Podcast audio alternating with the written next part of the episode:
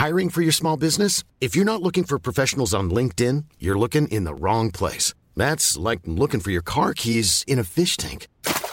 LinkedIn helps you hire professionals you can't find anywhere else, even those who aren't actively searching for a new job but might be open to the perfect role. In a given month, over 70% of LinkedIn users don't even visit other leading job sites. So start looking in the right place. With LinkedIn, you can hire professionals like a professional. Post your free job on linkedin.com/people slash people today. Et maintenant, voici les vedettes de notre spectacle. J'aimerais bien qu'on pose nos armes et qu'on discute.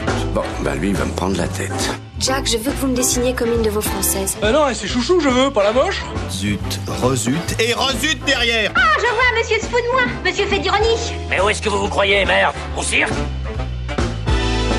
Ben ça, c'est du spectacle. Vous aimez le cinéma, nous non plus. Bonjour, bonsoir à toutes et à tous. À peine sortis du festival de Gérardmer et il faut bien le dire, dans un piètre état. Nous voici déjà entrés dans le mois de février pour notre quatrième podcast hebdomadaire, ce qui fait de facto notre quasi premier mois d'anniversaire. Et comme rien ne vous échappe, j'en suis sûr, février, vous savez que c'est aussi le mois de mon propre anniversaire. On ne peut vraiment rien vous cacher. Vous pouvez envoyer vos cadeaux à réaliser sans trucage, CEDEX 666, gloire à Satan sur Moselle. Bref, vous le savez, le cinéma c'est la vie et c'est pour ça qu'on est là et tout ce que vous allez entendre est bien entendu réalisé sans trucage.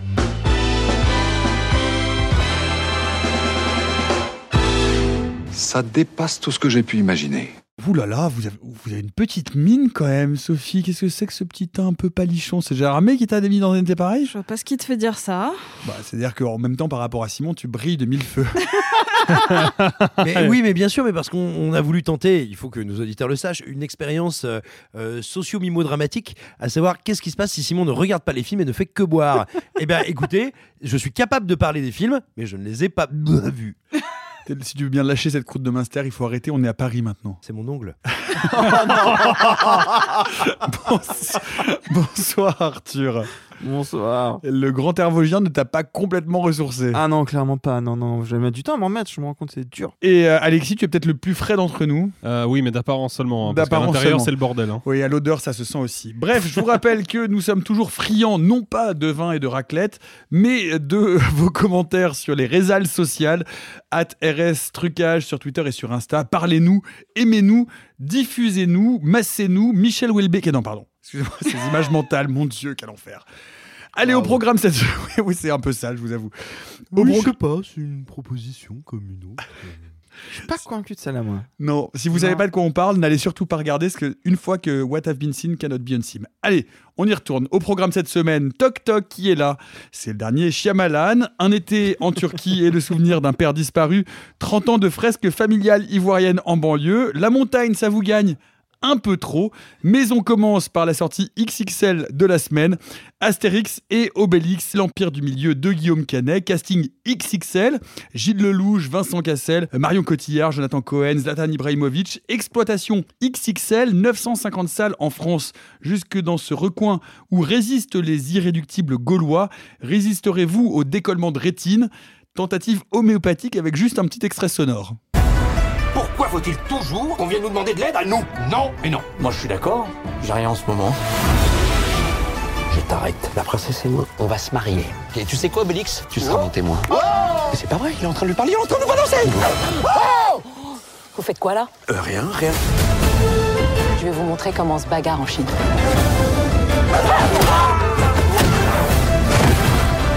Moi aussi, je suis amoureux. Astérix et Obélix, l'Empire du Milieu de Guillaume Canet, les gogos, les gogos, les gogoles plutôt, non, Simon C'est pas mal. Alors, moi, ces, ces dernières semaines, je n'ai pas fait partie des gens, des professionnels de la profession, qui ont pu découvrir euh, euh, cette création euh, filmique. Intimiste Audiovisuel. Filmique, enfin, un truc, quoi. Euh, je n'ai pas pu la découvrir en projection de presse au cours de ces dernières semaines, mais donc j'ai vu euh, éclore, euh, telle la rosée du matin, les avis, pour l'essentiel désastreux, euh, tant des professionnels de la profession que des gens qui avaient vu le film en avant-première. Et je dois dire que je, suis un peu surpris. C'est-à-dire quoi Grosso modo, le film se fait attaquer pourquoi? Parce qu'il est nul. Euh, les gens lui tapent dessus parce qu'il est mauvais et disent que c'est affreux parce que c'est moche. Je trouve que c'est un peu facile. Pourquoi? Si on. Et là, j'ai l'air, de troller, mais je ne troll qu'à moitié. Je demi-troll. C'est-à-dire que si, on essaye de de s'extraire un petit peu de cette idée euh, selon laquelle, et vous pouvez le regarder en, voyant les, extraits qui ont été publiés officiellement du film, selon laquelle le résultat est d'une laideur euh, à nul autre pareil, que la gestion de l'espace dans toutes les scènes, y compris les scènes de dialogue, ce qui est rare, euh, est complètement azimutée. Si vous arrivez à oublier que la photo est immonde, bah vous allez quand même remarquer un truc, deux éléments qui ne sont pas si anodins. Faut oublier C'est que- beaucoup de trucs hein, quand même. hein. Le problème, c'est que qu- quand la rétine qui saigne, ça fait comme une sorte de voile qui te permet de, de- de- de ne pas voir toutes les nuances que tu t'apprêtes à Absolument, décrire. absolument. Et moi, à un moment, j'ai enlevé mes lunettes et je disais, Ah, ça va quoi. Euh, Il faut dire que tu es très myope. Absolument. Non, plus, plus sérieusement, je voudrais, je voudrais souligner deux choses avant d'en passer à l'écarissage. Euh, Il y a une- un certain nombre de blagues, de vannes euh, écrites dans le film qui sont à mettre euh, euh, au, gré, au gré de ses scénaristes qui sont pour le coup dans la vraie tradition d'Astérix, du jeu de mots d'Astérix, de la manière d'écrire et de rythmer les dialogues tels que les bandes dessinées euh, euh, d'Uderzo et Goscinny euh, le, le- la- la- l'avait l'avait posé. Et c'est pas anodin parce que mine de rien, à part l'opus de Chabat, bah, il me semble qu'il y a les autres films n'ont jamais essayé ou ne sont jamais parvenus à, euh, à imiter ça. Là, c'est pas trop mal fait. Je le note. À plusieurs moments, c'est pas trop mal fait. Je le note. Je note également que la présence de Gilles Lelouch en Obélix, que bien des âmes chagrines ont, vomi à l'avance sur les réseaux sociaux, moi y compris, et ben cette présence elle est plutôt très bien. Je pense que c'est euh, évidemment un bien meilleur Astérix que un bien meilleur Obélix que Depardieu. Et il a notamment compris quelque chose qui était euh, évident dans la BD, c'est qu'Obélix est un être tendre et gentil, là où Depardieu en faisait un espèce d'être euh, euh, différent. Et donc, euh, et donc, non mais non, très sérieusement, c'est un bon Obélix. Alors après, voilà, vient le problème d'un film qui aurait dû être tourné quand a surgi euh, la pandémie il y a maintenant trois ans, euh, qui donc a vu son, euh, son agenda de tournage complètement modifié, complètement bouleversé, ça se sent, euh, qui n'est pas maîtrisé techniquement, ça se voit. Il faut préciser que ça devait être effectivement tourné en Chine, ça a été tourné dans le Puy-de-Dôme. Euh, non, je crois à Brie-sur-Marne. Alors, euh, ils ont tourné dans les studios de Brie-sur-Marne pour tout ce qui est intérieur, mais ils ont tourné toutes les parties extérieures et notamment l'espèce de gigantesque fort euh, à la fin du film, sans trop spoiler, dans le Puy-de-Dôme. Oui, mais et ça se voit un petit peu. Bah, ça se voit un petit peu parce que si tu veux, au lieu de l'Empire du Milieu, t'as un film qui arrive à pied par la Chine, quoi. Et c'est une contrepétrie. Euh, non, et après, non, il y a un véritable problème dans le film, mais comme dans tous les films de Guillaume Canet, c'est Guillaume Canet. C'est-à-dire que le problème, c'est que Guillaume Canet a un premier souci euh, quand, quand vient l'heure euh, d'adapter Astérix, c'est qu'il n'est pas drôle. Il n'est pas drôle, je pense qu'il n'est pas très heureux en ce moment. Et il y a même des moments moment où dans le film, son personnage est odieux. Astérix n'est pas odieux. Et donc il parvient à rendre le film odieux. Bref, c'est bien moins nul que notamment le premier opus de la saga et que le troisième opus de la saga. Ça reste mauvais, mais pas autant qu'on veut bien le dire. Euh, ce n'est pas exactement un avis que tu partages, Alexis. Euh, non, je le partage pas du tout parce que, alors, je, Bah, attends, excusez-moi, hein, j'ai pas, j'ai pas dit que j'avais pris euh, mon pied. bien sûr, hein. mais, c'est euh, ce que t'as dit. Euh, le fait est que je suis un petit peu d'accord avec toi sur le premier de Claude Zidi, parce que le premier de Claude Zidi est, je pense, d'un point de vue de, de DA et de, de- de technique, à peu près bien géré la plupart du temps, mais par contre, il a, il a juste complètement trahi le matériau de base. Il en a fait par moments une espèce de comédie d'horreur chelou, purulente, dégueulasse. On est chez les visiteurs, qu'on n'est pas dans Astérix, et ça marche vraiment pas du tout. Par contre, pour moi, on est vraiment, vraiment pas loin du troisième film en termes de, de, de- de désastre. Astérix aux Jeux Olympiques euh, Exactement, en 2008, euh, réalisé par euh, Thomas Langman et Frédéric Forestier. avec euh, euh, Clovis Cornillac euh, en Astérix. Exactement. Et énormément de cocaïne. Ah oui, euh, euh, beaucoup, et certainement. Mais en fait, pour moi, il y a exactement le même problème dans les deux films. Je vais donner un exemple pour euh, m'expliquer. Dans euh, Astérix aux Jeux Olympiques, alors ma mémoire sur le film n'est pas toute fraîche, toute fraîche, mais je me rappelle que dans la course de char, il y a un des coureurs qui est joué par Michael Schumacher, à l'époque où il pouvait courir. Et, euh, pardon. je suis désolé. Ah, la pente est glissante. hein. Ouais, je me suis rendu compte. Waouh, waouh, waouh, waouh. Je Bonne savais. réponse. J'ai lancé, de j'ai lancé la ligne, Simon je savais Rio. que ça allait mordre. Euh, non, mais en fait, il y a donc ce coureur joué par Michael Schumacher. Euh, Michael Schumacher, qui est donc dans un char couleur rouge Ferrari, et c'est pas n'importe quel rouge, hein, c'est vraiment le rouge brandé Ferrari, et le char fait des bruits de Formule 1 quand il prend les virages. Ce qui veut dire que avant même d'avoir un personnage de coureur de char, ils se sont dit, ce serait pas mal d'avoir Michael Schumacher dans le film, ce serait quand même classe. Mais qu'est-ce qu'on pourrait lui, trouver comme rôle? Ah, eh ben, on pourrait lui trouver le rôle d'un coureur de char. Puis on pourrait mettre le char rouge. Puis le char pourrait faire des bruits de Formule 1. J'ai le même sentiment dans le film, c'est-à-dire que comme Simon me l'a fait remarquer, euh, parce qu'on en a un petit peu discuté avant, oui, des caméos, il y en a dans euh, les BD Astérix. Là, par exemple, il y a une scène de baston avec Zlatan Ibrahimovic et je pourrais me dire ok bon le personnage c'est Zlatan Ibrahimovic il fait la gueule tout le long du film il balance des, euh, répliques euh, hyper mégalo et il met des coups de taekwondo aux gens. Très bien il y a pas de souci. Sauf que c'était peut-être pas la peine de le faire en plus dribbler avec un casque de, euh, de, de centurion. C'est-à-dire que là, il y a, il y a un moment où ma suspension consentie de l'incrédulité, elle se pète la gueule. Parce que, ok, je peux assumer de voir Zlatan Ibrahimovic, qui est pas un acteur, et putain, ça se voit, euh, je peux l'assumer. Qui, qui parle un français très réduit. Ah bah j'ai pas compris une seule de ces répliques, donc euh, plus que réduit. Euh, on- je peux comprendre. Ok, on se dit c'est un peu classe, et c'est vrai que faut quand même le rappeler, Zlatan Ibrahimovic c'est pas juste un footballeur, c'est un artiste martial. Donc le voir mettre des tatanes sans doublure, bah oui, euh, Simon, fait, Ah c'est ouais un artiste. Bah si tu vois les coups de pied qu'il met à l'époque où il joue au PSG, tu vois qu'il y a- il y, a de l'art martial derrière. hein. Ouais, ouais. Euh, C'est et- la, même personne que Jet Li. C'est écrit presque pareil. ça. non mais on voit Genre que consonnes et hop. on voit bien que en plus il a une carrure très particulière, difficile à imiter. On voit bien qu'il est pas doublé. Quand il met des fions à des, euh, à des ennemis, on voit bien qu'il est pas doublé. Le truc c'est que peut-être on n'était pas obligé de le montrer en train de dribbler, dribbler, et peut-être qu'on n'était pas non plus obligé de le montrer en train de célébrer par-dessus la foule comme une star de football. C'est-à-dire qu'il y un moment où moi j'ai l'impression que le film me hurle au visage qu'il est un film, que ces personnages n'existent pas et qu'en l'occurrence la moitié de son casting est juste là pour me faire un appel du pied et me dire "Eh t'as vu, t'aimes bien ce mec là On l'a mis dans le film. Il sert à rien hein, mais il est dans le film. C'est du pur marketing et en cela pour moi c'est la même démarche que Thomas Langman et Frédéric Forestier. Sophie, tu sauves une vanne. Laquelle? Ouais. Ouais, Alors, c'est une, blague visuelle, donc ça va être Eh difficile. bien, tu vas la mimer. Parce que tu sais que ici, nous sommes très fans du mimodrame. Euh, non, mais c'est c'est une des nombreuses euh, grotesqueries euh, faites par Jonathan Cohen qui. en fait, quand on met un acteur comique, et surtout qui sait aussi bien gérer l'impro, etc., on, on sait qu'il va y avoir sur 250 vannes au moins une, deux ou trois qui vont marcher. Parce que ça a toujours été, euh, en fait, le, le trop-plein de jeux de mots, etc., a toujours fait partie de ce personnage un peu bancal. C'est le cas dans La Flamme, dans Le Flambeau, euh, c'est le cas euh, dans euh, Serge le Mito. Enfin, ça a toujours été sa caractéristique. Et donc, euh, au début, je le trouve un petit peu euh, essoufflé parce que entouré d'un espèce de carcan qu'on lui, qu'on lui impose, on n'arrive jamais trop à savoir s'il est à l'aise ou pas dans ce rôle-là. Euh, Il y, a- il y a pas mal de choses qui me gênent et en même temps, c'est peut-être le seul qui m'a fait rire, lui et José Garcia. Mais je pense qu'Arthur nous en reparlera. Néanmoins, juste pour revenir sur ce que vient de dire Sophie, il y a un truc à prendre en compte. Je ne sais pas à quel point tout cela est vrai, mais Guillaume Canet a expliqué en interview qu'il n'y a pas eu, pu avoir beaucoup d'improvisation parce que chaque ligne a dû être validée par euh, les ayants droit de Uderzo et de Anne Goscinny. Ouais. notamment. Donc là-dessus, il dit il y en a eu je- quelques-unes et moi aussi ça m'a surpris parce qu'en fait on a l'impression que Cohen est en impro tout le temps. Et en même temps, ça sent qu'il est un peu. C'est pour ça que je parle de carcan, c'est-à-dire qu'on est sur cette espèce d'ambiguïté de jeu euh, permanente. C'est-à-dire que moi, tout le début, je le vois euh, très contraint, avec des lignes de dialogue euh, qui ne lui correspondent pas complètement. On sent que c'est un petit peu trop, trop écrit. Puis de temps en temps, il y a des espèces de fulgurances. Donc là, on se dit que c'est de l'impro, mais alors que peut-être pas. Alors que peut-être pas. ouais. Euh, bon, moi, la, la- la vanne, c'est vraiment une, une, une- une grosse gifle à un personnage qui arrive de nulle part et ça m'a fait rire. Et euh, c'est moi ce qui m'emmerde vraiment euh, dans, ce, dans ce Astérix-là, c'est que il ne choisit pas son image. Je, parle vraiment de, photographie.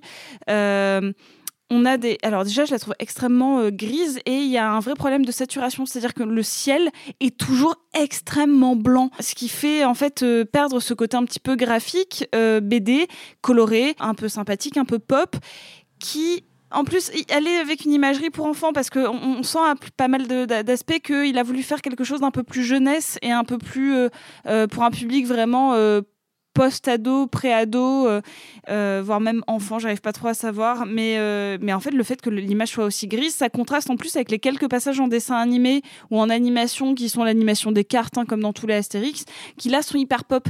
Donc, moi, visuellement, le film me dérange beaucoup parce que je trouve ça extrêmement laid. C'est très très curieux parce que euh, justement on pourrait on pourrait revendiquer, on pourrait imaginer effectivement une image pop, une image un peu flashy, une image comics entre guillemets ou bande dessinée. Or moi, ce qui me surprend, c'est tout est plat, c'est-à-dire qu'il n'y a aucune profondeur de champ, tout est collé, tout fait extrêmement faux. C'est-à-dire qu'on a l'impression d'être dans un mauvais décor. Les, Tout a l'air petit. Tout a l'air petit, en fait, exactement. Il n'y a pas d'ampleur du tout. Mais Arthur, toi, tu serais plutôt comme Simon, tu, tu, tu, tu veux pas y aller à- à- en tapant euh, à bras raccourcis Oh, Oh, oh, oh. Euh, non, j'ai des griefs contre le film. C'est juste que moi, y a- y- sur certains pans, je le défends un petit peu.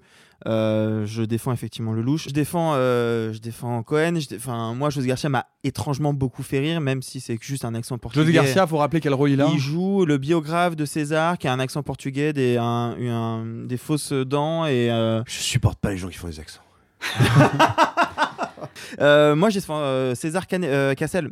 Je trouve que Cassel a vraiment la gueule de l'emploi qui, et qu'il interprète ça plutôt bien. Bon, c'est dommage que le personnage soit pas très bien écrit, mais voilà, il y a des trucs qui fonctionnent. Et puis, comme le disait, comme le disait Simon, j'ai un chouille pitié du projet parce qu'effectivement, tu sens que tout avait été pensé, réfléchi, construit pour être tourné en Chine. Et qu'ils se sont dit, merde, comment on fait? Comment on fait pour retranscrire un décor, une ambiance, euh, avoir plus de figurants, avoir. euh, euh, Ouais, je, je suis- je suis d'accord avec vous sur le principe, mais en fait, le truc, c'est que c'est des problématiques, c'est des problématiques que beaucoup de films ont rencontrées dans d'autres circonstances et avec des économies souvent bien plus fragiles, parce qu'on parle quand même d'un film qui est budgété à 65-70 millions d'euros. 65, ouais. C'est pas rien, hein, quand même. hein, Mais, 60 mais je 65 pense millions, que justement une grande partie du budget vient du fait Oui, que du coup, mais- ils ont dû reconstruire beaucoup bah, les rues de Shanghai. On sait qu'il y a eu une. oui, non, mais je, suis- je je- je d'accord, il y a eu énormément de dépenses annexes, mais il y a par exemple des, des idées de cinéma qui ne fonctionnent pas dès lors que tu ne tournes pas dans les véritables décors. Il y a notamment, je me souviens de un plan que j'ai retenu parce que je me suis vraiment dit, waouh, là c'est chaud, on a une espèce de, de, de travelling aérien que je je suspecte d'avoir été composé intégralement en image de synthèse, j'en suis pas sûr à 100%, mais d'un plan aérien sur les, les, euh, des, des, des monticules rocheux typiques de l'architecture, enfin de la, Ouais. l'architecture, typique Oui, de la géologie Là où il y a la euh, prison, chinoise, euh, exactement, là où il y a la prison, et il y a vraiment un travelling, lui pour le coup totalement numérique, qui va à fond la caisse pour rentrer dans le bois. Et on a un fondu enchaîné, et là d'un seul coup, on est vraiment, mais on est à, à une forêt française, 30 ouais. minutes de Clermont-Ferrand en bagnole, quoi. Et ça se voit. Et en fait, c'est con, mais Bah il n'aurait pas fait ce fondu-là. Je n'aurais peut-être pas tilté que le décor est vraiment un décor typiquement français européen et pas du tout une végétation qu'on peut trouver en Chine. Ouais. Or, comme il fait ce fondu parce qu'il avait probablement de le- prévu de le faire à la base, bah là d'un seul coup l'artificialité de son décor elle nous pète à la gueule parce que je pense que Guillaume Canet n'a pas pensé en termes de cinéma cette contrainte géographique. Il s'est juste dit ah merde on va pas pouvoir tourner là où on veut. Est-ce qu'on peut avoir des décors en studio? Oui on peut les avoir. Eh bah très bien let's go. Bah c'est peut-être pas suffisant Mm. de réfléchir comme ça. En tout cas moi le film m'apparaît vraiment comme le produit de cette euh, de cette erreur là. Simon, comment est-ce qu'on peut planter manifestement à ce point-là ce qui est censé être le film d'appel de cinéma grand public français, la grande comédie populaire, 950 salles, comment est-ce qu'on peut se prendre les pieds dans le tapis à ce point-là C'est pas la première fois, ce sera certainement pas la dernière, mais là c'est quand même assez spectaculaire. Alors moi, moi, je vais émettre une théorie qui va au-delà de, du chaos engendré euh, par la pandémie, quand même il est bien réel, hein, évidemment. Mais moi, je, je me pose une, une vraie question. On sait en fait que une plusieurs des, chefs de poste, que ce soit metteurs en scène, les décors, etc., euh, qui ont été recrutés sur le film, ont été recrutés sur casting pour rentrer dans la franchise Astérix, qui est euh, un des fleurons du cinéma français. Je ne suis pas du tout ironique quand je dis ça. Il faut savoir qu'Astérix, c'est une bande dessinée qui est lue à l'international. Un Astérix, ça sort dans 40, 50 pays. C'est-à-dire qu'il ne va pas falloir regarder le box-office à l'aune de son budget français. Il va pas falloir se dire Eh, il a fait que 3 millions d'euros, il a fait que 3 millions d'entrées, ah là là, il peut pas se rembourser. Non, c'est un film qui va se vendre dans toute l'Europe et dans pas mal de pays à travers le monde. Mais j'ai l'impression, et encore une fois, ça n'est qu'une théorie, je me demande, sachant qu'il y a pas mal de postes qui ont été faits au casting, à savoir quel est ton CV, qu'est-ce que tu vas faire, qu'est-ce que tu vas machin. Faut pas oublier que le cinéma, quand bien même c'est hiérarchisé, un tournage, quand bien même on a, nous, cette mystique euh, de l'auteur-réalisateur euh, qui, qui donnerait le là et qui serait celui qui fait le film, en fait, un film sur son tournage, et déjà avant et encore après, c'est une œuvre, c'est une entreprise collective. Eh bien, si on est face à un espèce de giga budget euh, qui est animé, uti- mis en branle par des gens qui ne se sont pas choisis, qui n'ont pas envie de travailler ensemble, qui ne sont pas là pour faire la même chose, mais qui ont été pris sur casting, eh bien, c'est peut-être ça qui peut expliquer à certains moments l'indigence technique incroyable. C'est comment vous dire? Moi qui d'habitude peux avoir la dent dure, là j'avais vraiment l'impression d'être un, piranha sous cocaïne invité à commenter les handisports. Il y, y a notamment un truc qu'il y a dans tous les Astérix, que ce soit les BD ou les films, à savoir l'attaque des pirates. Et là, c'est dingue, c'est-à-dire que je ne comprends pas les références qui sont employées. Non pas que je les reconnais pas, je ne comprends pas pourquoi elles sont employées en termes, tu vois, de, de, géné- de généalogie, de chronologie du projet. Géographiquement, je ne comprends pas où sont les personnages et ce qu'ils font. Il y a des plans où il y a des effets spéciaux physiques, matériels super bien réussis. Tu as des plans où tu as des effets spéciaux numériques infects. Et à aucun moment, je ne comprends ce qui se passe. C'est impossible d'avoir un film aussi cher, aussi semble-t-il, maîtrisé dans sa production, qui donne un rendu pareil. Et donc je me demande si tout simplement le fait de- de- d'avoir voulu ramener de briques et de broc une équipe qui n'a pas de sens avec un budget géant, bah, ça ne donne pas un des plus gros aides techniquement de ces dernières années. Arthur. Je pense qu'il y a un autre truc à prendre en considération, évidemment, effectivement que le visuel ne va pas. Je pense qu'il y a un gros problème de fond d'écriture. Euh, le problème, c'est que c'est Guillaume Canet qui le fait. Il faut rappeler que c'est le premier Astérix qui ne s'inspire pas Déjà. d'une aventure euh, initiale écrite par, euh, par Goscinny. Déjà, et que Guillaume Canet l'a dit en interview là aussi, qu'en en fait il a bossé avec deux scénaristes, mais qu'il s'est réapproprié le scénario et qu'il y a injecté euh, ce que lui avait. Et donc, comme à chaque fois, Guillaume Canet parle de lui, parle de ses angoisses, parle de, de, de ce qui le Récupérer l'habite. sa femme Bah oui, parce que donc. Donc, bah, non mais faut le dire, euh, au départ il devait jouer le rôle de César, et il a écrit le rôle de César comme quelqu'un qui n'arrive pas à, à- qui perd Cléopâtre et qui va envahir la Chine pour la récupérer. Or il l'a écrit en sachant que c'est Marion Cotillard qui allait jouer Cléopâtre. Et il a écrit ce personnage pour que ce soit lui au départ. Bref, c'est Guillaume Canet qui parle de lui, mais même dans le rôle d'Astérix, hein, le fait que ce soit un loser, qu'il n'y arrive pas avec les femmes, qu'il a envie d'arrêter pour essayer de reprendre le contrôle de sa vie, euh, arrêter la potion magique pour reprendre le contrôle de sa vie, mais qu'il n'y arrive pas, c'est ce que fait Guillaume Canet sur tous ses films. Le problème, c'est que ça va aussi de pair avec tout ce que fait Guillaume Canet, à savoir bah, que c'est pas drôle, qu'il essaye de parler de son époque, mais qu'il le fait de manière très maladroite, parce que quand il parle, par exemple, le fait que euh, soit vegan, ça amène à des blagues boomer vraiment pas possibles, où euh, oh arrête, tu, nous fais tout chier avec ton véganisme, et à la fin il dit oh, c'est toi qui avais raison depuis le début, je vais me prendre une petite cuisse de dindon. Euh, Il y a un truc qui est à la ramasse complet, Euh, même quand il va caster justement, pour rejoindre un peu ce que disait Alexis tout à l'heure, quand il va caster Orelsan ou Angèle, il leur fait citer ses propres, les propres morceaux. Mais là, mais là, là, là, on est dans, la, dans, le, dans le truc à la Langman, Ah ouais. quoi. C'est-à-dire que, ok, t'as casté Angèle parce qu'elle ressemble un peu à Falbala, et encore, Sophie et moi, on n'est pas trop Si, d'accord là-dessus, mais, si, moi, Mais non, ça marche un peu. Casta, ça- même, même Laetitia Casta, ça marchait mieux parce qu'à un moment, oui, elle a les baby eyes, euh, genre euh, tout grand et tout. euh, elle a l'air d'être une poupée toute mignonne. Sauf que, un, ils ont été obligés de la rembourrer de ouf pour lui donner un peu le corps de Falbala, ce qui, moi, me gêne un peu. Mais surtout, Angèle, elle a ce truc de, de jeune fille toute douce et toute mignonne et ils lui font jouer une connasse. Ce qui est même pas le personnage de Falbala.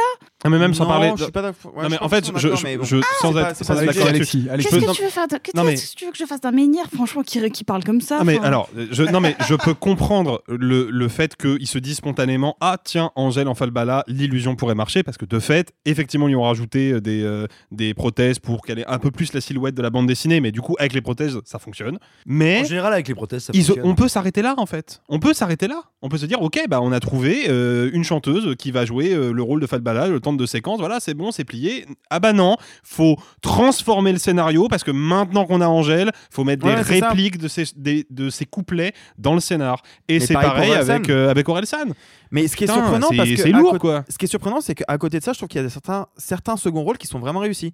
Par exemple, la femme du maire qui est jouée par euh, l'ami, elle est Ça- super. ça marche de par ouf. Ouais. Ça fonctionne trop bien. Jérôme Commander en maire. Ça fonctionne super bien. Et puis surtout, Philippe Catherine en Assurance Tourix, c'est parfait.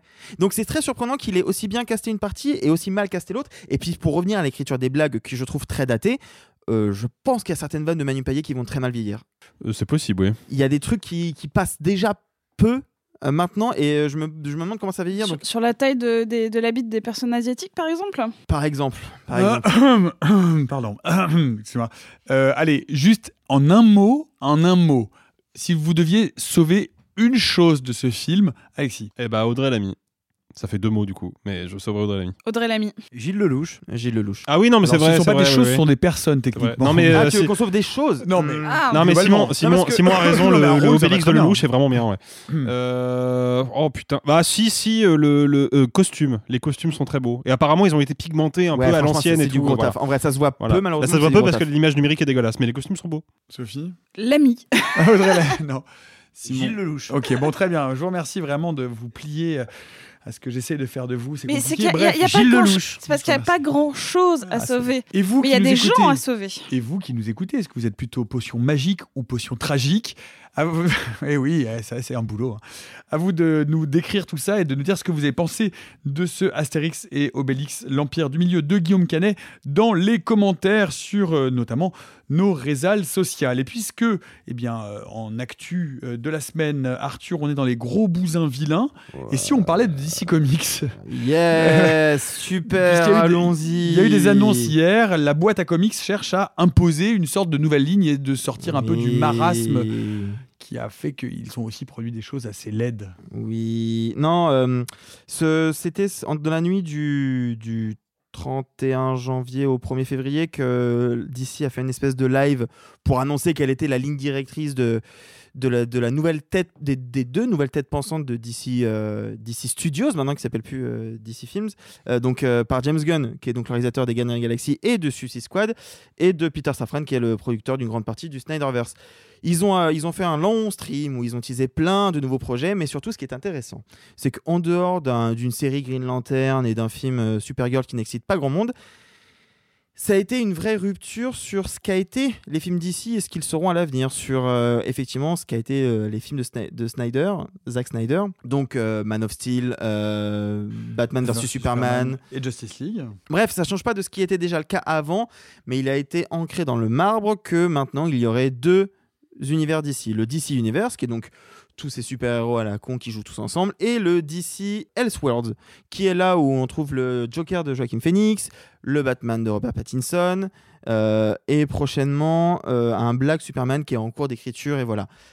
Il y a quand même deux, trois petits trucs, un petit peu de loin excitant, parce qu'on va pas se mentir, James Gunn, son Suicide Squad, je sais qu'il y a beaucoup de gens autour de ça qui l'apprécient Oui Oui, vraiment. et qui est vraiment plutôt euh, intéressant. Non, il y a un projet moi qui- que je trouve euh, assez intrigant, c'est qu'ils ont annoncé qu'ils allaient faire une série sur euh, l'île d'où vient Wonder Woman, qui est Themyscira. Themyscira, merci, et que l'ambiance serait à la Game of Thrones. Et donc je me suis dit, mais comment ça peut être ça, vu que dans les Oh, j'ai deux la premiers flemme films- d'avance. Vu que dans les deux premiers films de Patty Jenkins, c'est hyper coloré et hyper saturé, euh, comment on peut donc faire toujours avec Gal Gadot. Euh, c'est pas dit, je ne pense pas. Ouais, en ouais. fait, Non, ils ont non, annulé clairement. Wonder Woman 3, donc je ne pense pas. En fait, ce qui a été dit par James Gunn, c'est justement qu'un peu tous les anciens, on les tège. C'est pour ça qu'Henry Cavill ne sera plus Superman. C'est pour ça que clairement, il a dit après.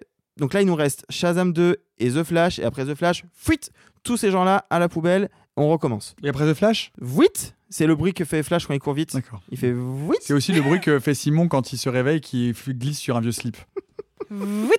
Non, et ils en ont aussi un, euh, Il y a profité quelque chose de glissant sur le sol dans son appartement. C'est pas- Bref, Ouais, ouais, y a- y a- Oui. ouais, ouais, ouais. plein d'images. Ils ont annoncé aussi que le Batman 2 sortirait le 3 octobre 2025 et que euh, on aurait encore plein de trucs. Mais tu vois, ça fout le bordel parce que on va voir Batman 2 qui sort en 2025, mais à côté de ça, un autre film a été annoncé qui racontera les aventures du fils de Bruce Wayne, Damian Wayne, mais cette fois, ce sera pas Pattinson en Bruce Wayne, ce sera un autre acteur, ce sera un autre univers. Bref, c'est toujours cette espèce de tête scindée en deux. Ils essayent de faire mieux que Marvel, mais ils n'y arrivent pas parce que de toute façon, c'est le bordel et que ce qui fonctionne, c'est quand ils essayent pas de copier Marvel justement. Donc, euh, c'était un peu la grosse info de la semaine. Il y a quand même beaucoup de projets et, en fait, c'est intéressant de regarder ça à, à l'heure où, où Marvel a quand même perdu pas mal l'intérêt du public. Les gens s'y intéressent de moins en moins. Simon C'est est pas, vrai. Simon est pas d'accord. non, en termes de box-office, Marvel n'a rien perdu.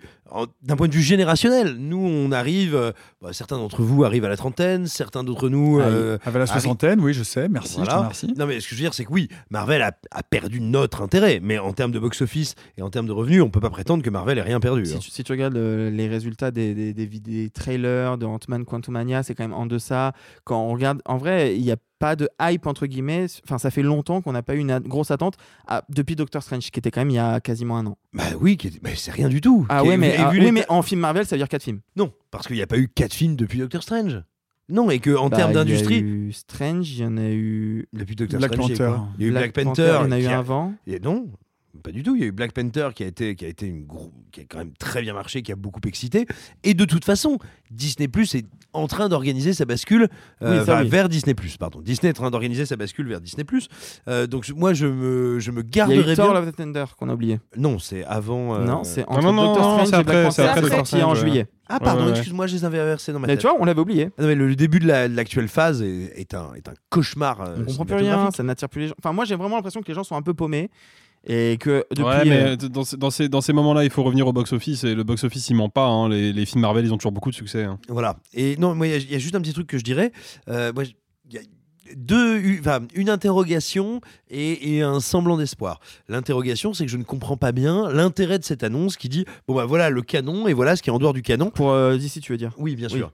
Sachant que c'est pas nouveau, c'était déjà le cas, c'était déjà annoncé depuis Oui, oui. des années que Mm. le Batman de Matt Reeves, mais le Joker étaient des films qui étaient autonomes, indépendants, et puis qu'il y avait euh, le DC caca, euh, qui étaient euh, les mauvais films qui veulent faire comme Marvel.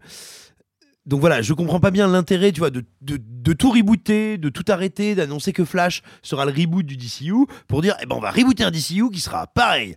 Voilà, ça en termes de concept, je suis. C'est juste pour montrer qu'il y aura une différence entre le avant et le après Gun. Voilà, et juste pour terminer, je dirais, en revanche, le choix des projets qui est annoncé par Gunn me semble beaucoup plus proche de projets de fans, d'être cohérent ça, c'est vrai. et d'aller chercher dans les arcanes ou on va dire dans l'ADN Des de, trucs plus pointus, des trucs plus rares. euh, Ouais, ouais, donc là, là-dessus, il y a, et on va pas y revenir en détail maintenant, mais il y a plein de projets annoncés, si jamais ils voient le jour, qui sont plutôt excitants. Et vous, est-ce que ce nouveau DC Darkverse ou DC Hellverse vous intéresse ou est-ce que les super-héros, vous commencez à en avoir rien à cirer? Vous pouvez évidemment nous raconter tout ça dans les commentaires. Du nouveau pour nos amis d'outre-qui-20e, la Batavia. Shyamalan, es-tu là? Si tu es là, tape deux fois à la porte. Manifestement, Shyamalan est là, il est avec nous. C'est le nouveau film de Feu, le fils prodigue et le fils prodige d'Hollywood, qui n'a plus grand-chose de prodige depuis bien longtemps. Et oui, le sixième sens, c'était il y a 23 ans. Aïe. 23 ans, absolument. Certaines et certains d'entre vous n'étaient même pas nés. Et depuis, des esprits chagrins, dont certains sont autour de cette table, diraient que le cinéma de Shyamalan est sur une longue et interminable pente descendante. Cette fois, c'est donc un charmant couple gay qui part passer des vacances dans un chalet à la campagne avant d'être brutalement agressé par des étrangers qui réclament le sacrifice d'un membre de la famille pour sauver la Terre de l'apocalypse.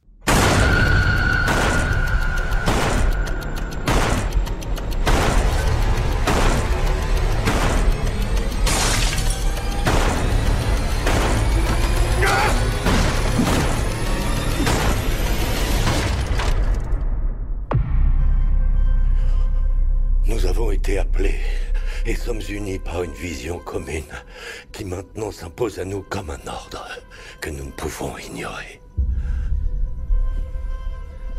Nous sommes ici tous les quatre pour empêcher l'apocalypse. Knock at the Cabin de M. Night Shyamalan. Qui veut commencer? Arthur. Moi, je trouve le film globalement plutôt raté et assez peu intéressant, mais je lui reconnais une force, une force réelle, c'est dans l'écriture du truc, l'écriture du schmilblick. Je trouve qu'il réussit ce qu'il veut faire, à savoir me faire douter en permanence de qui dit la vérité entre ces quatre cavaliers de l'apocalypse qui disent à savoir le sort de l'humanité qui est entre leurs mains et ce couple qui doute forcément de ce qu'on vient de leur annoncer. Moi, je regarde le film. Et pendant 5 minutes, je me dis, mais qui sont tarés, n'importe quoi. Et puis pendant 5 minutes, je me dis, mais merde, et si ils avaient raison? Et puis au bout de 5 minutes, je me dis, mais non, n'importe quoi. Et j'ai un revirement comme ça tout au long du film où je me dis, je pense que c'est exactement ce que veut me faire sentir, ressentir le cinéaste. Et là-dessus, il y arrive.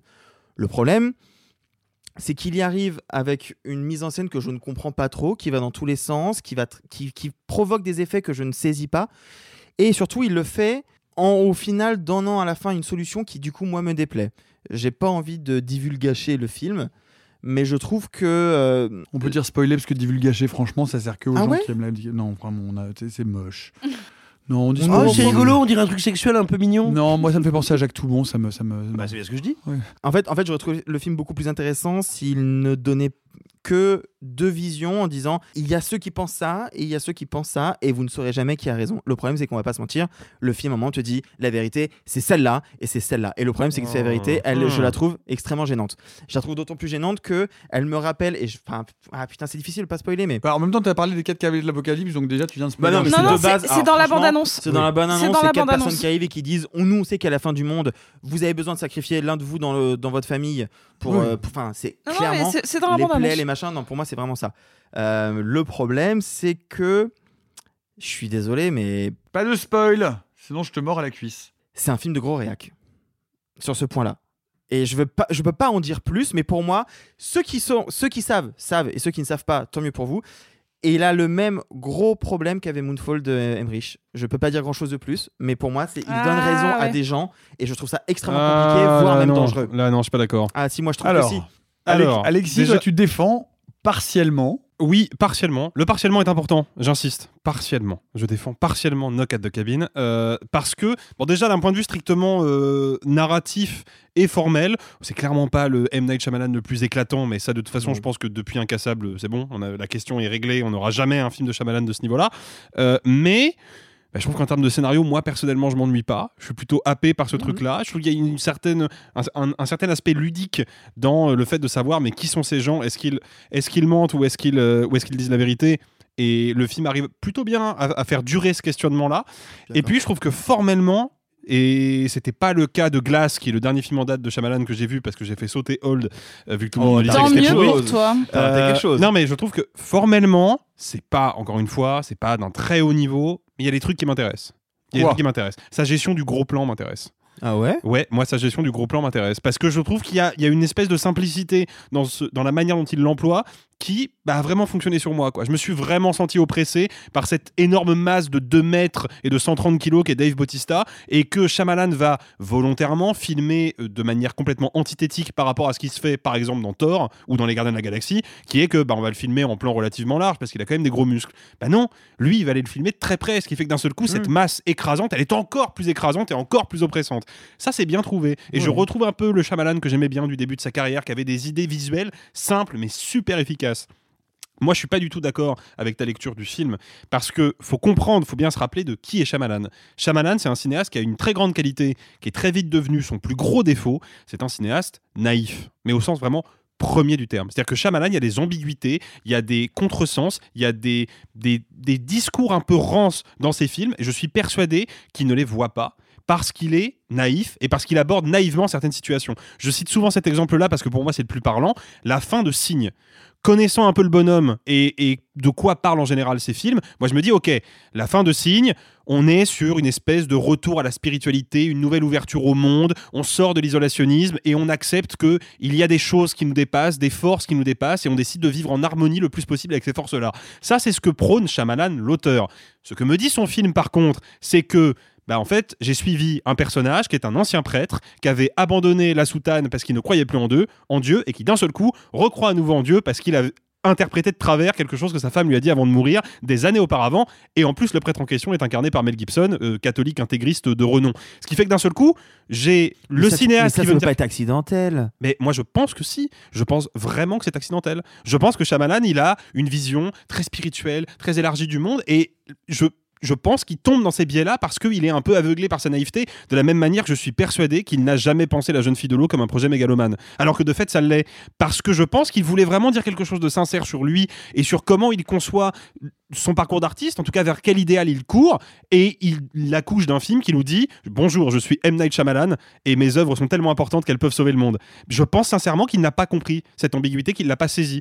Voilà, c'est pareil. Le côté conspirationniste du film, je pense sincèrement que ce qui intéresse Shyamalan là-dedans, c'est le rapport à la peur. Qu'est-ce qui se passe si des forces décident d'influer sur le monde contre notre volonté, sans qu'on puisse les identifier, sans qu'on puisse comprendre d'où elles viennent? Sauf que pour illustrer ça, il se sert effectivement d'une une espèce de mécanique conspirationniste, et je pense qu'il ne, voit pas le, danger idéologique de ce truc-là. Oui, mais là où là où je j'ai un argument qui je pense contre le tien, c'est que justement les éléments apocalyptiques qu'il montre sont pas des trucs justement issus de la Bible, mais issus du déréchauffement climatique, du dérèglement climatique, euh, de, de l'épidémie et donc du comportement de l'homme. Donc c'est pas des trucs qui sortent de nulle part, c'est des trucs qui sortent de l'homme. Donc en soi, il sait ce qu'il fait quand il fait des trucs de conspirationniste rattachés à tout ça. En même temps, les quatre cavaliers de l'Apocalypse, c'est Bah ouais. sorti immédiatement de l'Apocalypse selon Saint Jean. Et c'est quand même un, un argument bizarre de se dire que, à la défense d'un réalisateur, sa naïveté, si ce n'est sa bêtise, sauve Justement, de pouvoir Ah non, je- proposer des propos réactionnaires. J'y viens, Nicolas. J'y viens, Nicolas. Et je voudrais vous rappeler cette très belle citation euh, de euh, Déchiffrer des Motus.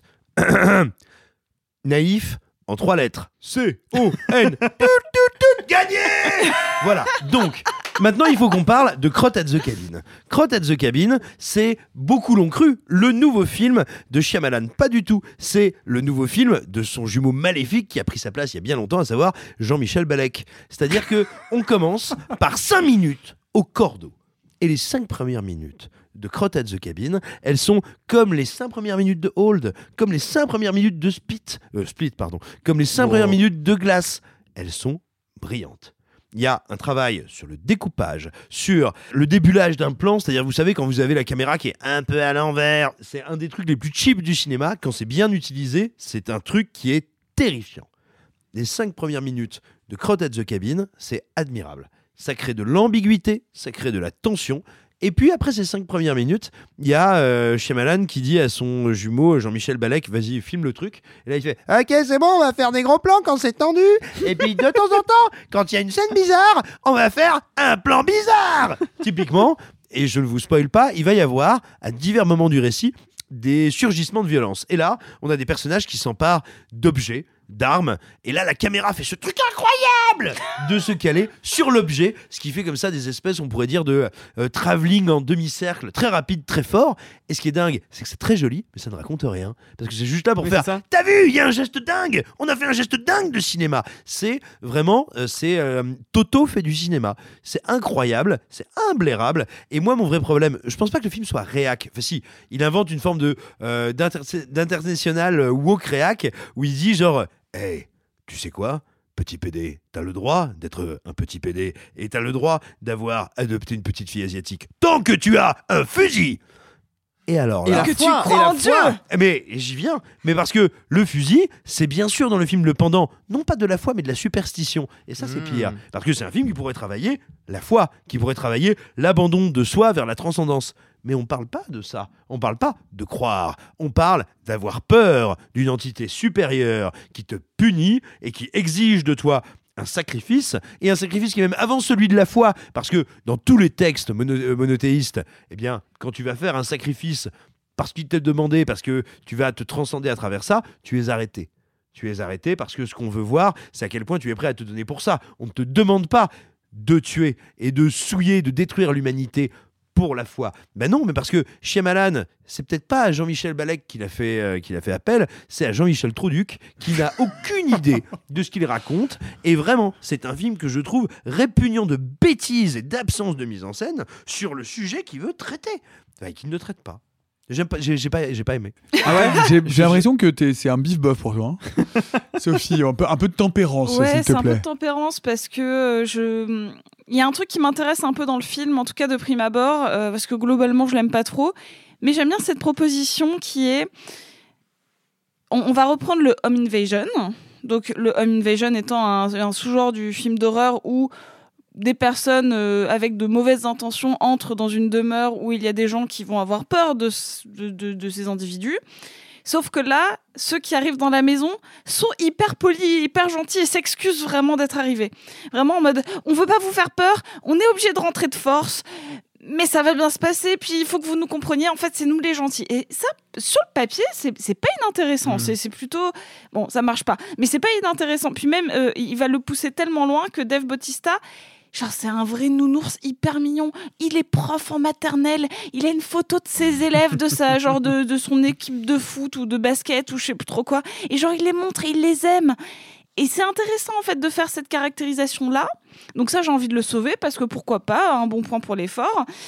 Euh, ce qui me gêne, c'est qu'à la limite, moi, je prends beaucoup, beaucoup, beaucoup de plaisir devant les, les mauvais, vraiment mauvais Shyamalan. Pas Old, Old, c'est imblairable. Mais par exemple, Oh. j'adore Phénomène. Phénomène, c'est Ah le ouais nanar ultime. Je le connais par cœur. Je l'ai vu des dizaines de fois parce que il y a, y, a, y a Marky Mark qui parle à une plante. Et, et Et genre, les champs, c'est les poireaux c'est incroyable. Comme... Et, là, et là, Non, malheureusement. tu peux pas sauver la fin de Phénomène où il se retrouve dans le vent. Enfin, Ta- c'est- ta- ta- ta- ta- eh, moi je l'ai pas vu hein. Mais c'est c'est horrible. dans le vent. C'est- C'est c'est- c'est d'une bêtise. Mais je suis là- mais, mais c'est marrant parce que ça marche tout à fait. J'allais ajouter Phénomène quand Simon parlait du début. Phénomène, c'est un film qui commence remarquablement bien. Le film Ah, commence, c'est- tu te c'est dis super. Waouh, qu'est-ce que tu vas me raconter C'est incroyable. Ouais. Et, euh, et voilà. Et la sauf fin que est ensuite- terrible, Et ensuite, ça terrible. part, en, ça part en capilotade. Ah, c'est et nul à ensuite, il sait chier. plus du tout raconter son histoire. C'est une Ah, mais ah, catastrophe. c'est une catastrophe. Mais euh, moi, encore une fois, avoir euh, Mark Wahlberg euh, qui parle à des plantes vertes et Zoé Deschanel en, en super coconne de l'espace en mode Ah, mais je comprends pas. C'est c'est la fin du monde, c'est ça vraiment, moi ça, moi, ça me va. Ça m'apporte de la joie quand je suis en gueule de bois. hein. donc, il faut, on a besoin aussi de ce genre de film, c'est nécessaire. Euh, moi, je, re- je reviens sur un truc qui m'a gêné. C'est euh, le, le film. Je le trouve pas ouvertement euh, homophobe. Au contraire, le film essaye tellement de nous dire. Genre, eh, euh, ils sont très très mignons, hein, ils sont mignons. Sauf que le film, genre, par une espèce de bonne intention de base, va te répéter 14 fois au début que c'est un couple gay. Ok, on n'est pas compris que deux hommes ensemble qui ont adopté une petite fille, c'est un couple homosexuel. Genre, la première scène avec Dave Bautista qui parle à la, petite fille, c'est euh, Et ils sont où tes parents? Ah bah, euh, papa Andrew et papa Eric tu, tu appelles tes parents par, tes par leur prénom? Bah Parce que j'ai deux papas et puis ma maîtresse, elle a dit que deux papas, c'était super. Mais euh, j'ai l'impression que quand elle dit ça, bah en fait, c'est pas super. Parce que j'ai deux papas. Et vraiment, mode, Pourquoi tu m'as dit déjà 14 fois que c'était un couple homosexuel? Genre, vraiment montrer deux hommes qui ont une petite fille, ça, ça me faut suffisait. pas en oublier, fait. faut pas oublier qu'on est à Hollywood et qu'à Hollywood encore aujourd'hui montrer des couples homosexuels sans ce, entre guillemets hein, sans en faire une espèce d'argument euh, marketing c'est complexe. C'est-à-dire que comme comme je, en a parlé un petit peu avec Sophie de ça parce qu'on est allé voir le film ensemble. Ça, je suis assez d'accord avec J'en ai, toi, j'en ai parlé à la sortie. J'ai dit n'oublions pas le troisième volet de Star Trek il y a seulement quelques années hein, où il y avait quand même eu toute une espèce de campagne marketing sur le personnage euh, asiatique de l'équipe. J'ai vraiment oublié son nom, je suis désolé. Le personnage asiatique de l'équipe, il est homosexuel. Sulu. Voilà, Sulu. Et ça va être une première. Et puis à la fin, on le voit retrouver son mec, il se tape dans le dos comme deux bons copains et ils partent à l'horizon. Ce qui est fou Bah, parce que voilà. George Takei est obi- au- au- enfin, qui est un Oui. gay classique, Oui. militant, bon, bref. Exactement. Donc C'était en le fait, personnage sous l'original de la première. voilà, SS. donc c'était, on en était à ce stade-là il y a quelques années. Donc là, on a un couple homosexuel, effectivement, qui est les personnages centraux du film, qui sont pardon les personnages centraux du film. Et qui sont effectivement caractérisés comme des homosexuels et on ne met pas leur homosexualité sous le tapis, c'est mentionné non. dans le film. Moi je pense que je serais pas surpris que le studio ait mis un petit peu son grain de sel et ait dit à Shyamalan Ok, t'as envie de faire un film avec des homosexuels, il y a pas de souci. Par contre, on va quand même mettre des flashbacks avec la famille qui les aime pas trop et puis avec la- la- le tabassage Oh dans le bar là là parce là. que c'est important de montrer que les homosexuels ils souffrent. Non, Je- c'est non, parce que c'est parce que sinon le film il dure 40 minutes, donc il faut des flashbacks.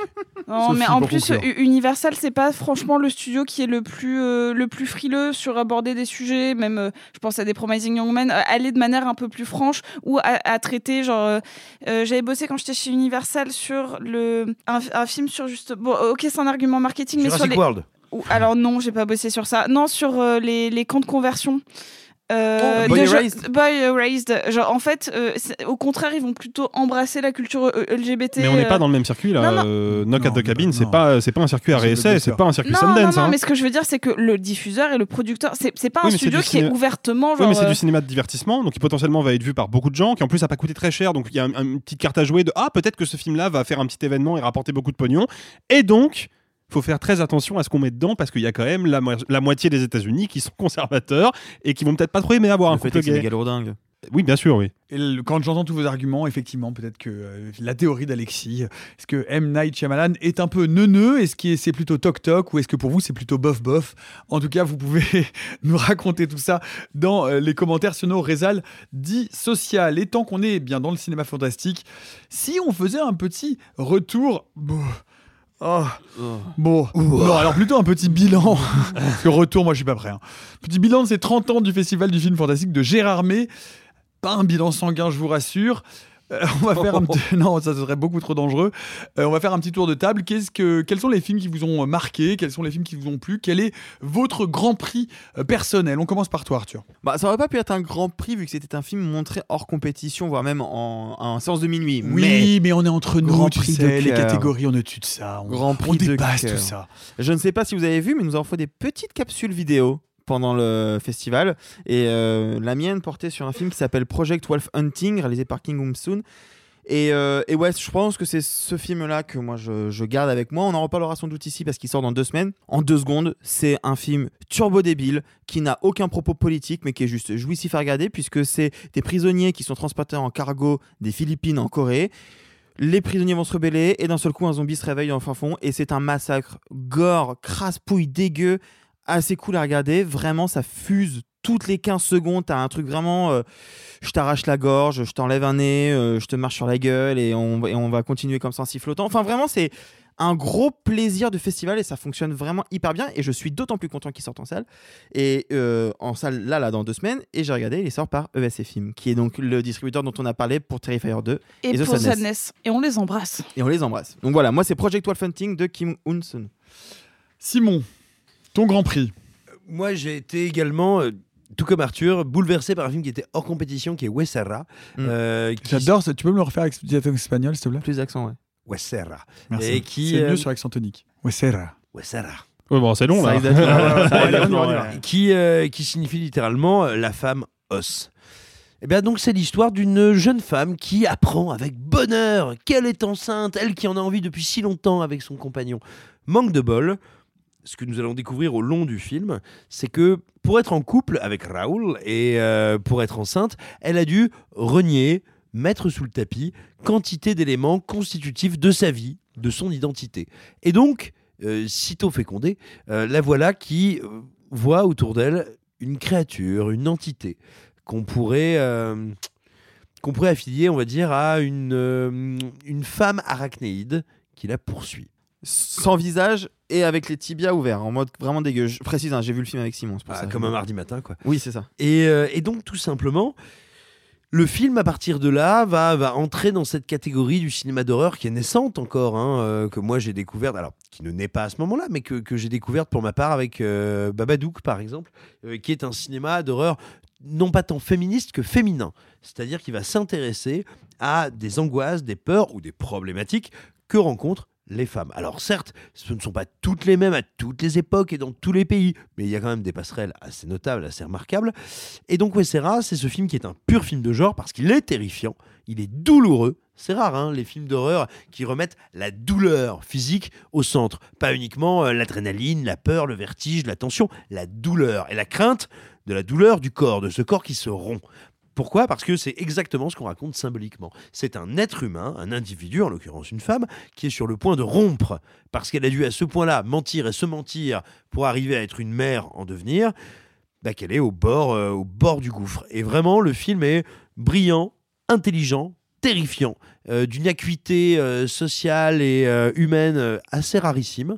Et, et vraiment, il va arriver en avril sur Shadows. Shadows, la plateforme de streaming avec laquelle nous ne sommes pas partenaires. Mais n'hésitez pas à le vraiment à, à suivre son arrivée. C'est un très très beau film. Et il sera projeté au Ciné Club le Hurlequin en avril et j'aurai l'occasion de vous en reparler ici si vous voulez le voir sur grand écran parce que je pense que c'est une expérience qui Ouais. se vit collectivement parce que effectivement vous ne vous ferez plus jamais craquer les doigts de la même façon après avoir vu Wessera. Un film qui fait crac crac. Je vous remercie. Propose ça à. Shadows ou Tagline, on va voir. Sophie, ton Grand Prix de Gérard Armé, euh, 30 ans. Euh, oui, alors. Je- j'en ai fait une petite capsule vidéo également. Euh, J'ai été plutôt séduite par la Pietà, euh, qui donc euh, tire son titre d'une sculpture de Michel-Ange et qui ne cache pas multiples inspirations aussi autant picturales que cinématographiques. Ça va piquer un peu chez Wes Anderson, chez Almodovar. c'est un espèce de bonbon très flashy. De quoi ça parle, la Pietà? C'est l'histoire d'une relation dysfonctionnelle entre Lily et son fils euh, Matteo. Ils sont complètement euh, fusionnels. La relation est quasiment euh, incestueuse et ils se, complaisent dans une. euh, espèce d'atmosphère glauque à base de, maladies, de douleurs, de souvenirs d'accouchements terribles, de coupage de doigts de pied.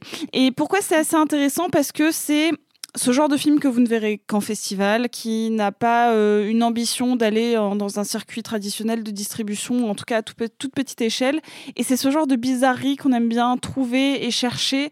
Euh, c'est vraiment, qu'on aime ou qu'on n'aime pas, on peut pas nier la vraie patte d'un auteur, euh, d'un jeune auteur qui déborde d'idées et d'envie de cinéma. Et, et ça, ça flirte avec un genre qu'on n'a pas l'habitude de voir, puisque c'est ni vraiment horrifique, ni vraiment fantastique. Et en même temps, c'est dans un univers euh, assez décalé, un peu comme peuvent le faire euh, des, euh, des Roy Anderson ou des gens qui vont juste un tout petit peu distordre le réel.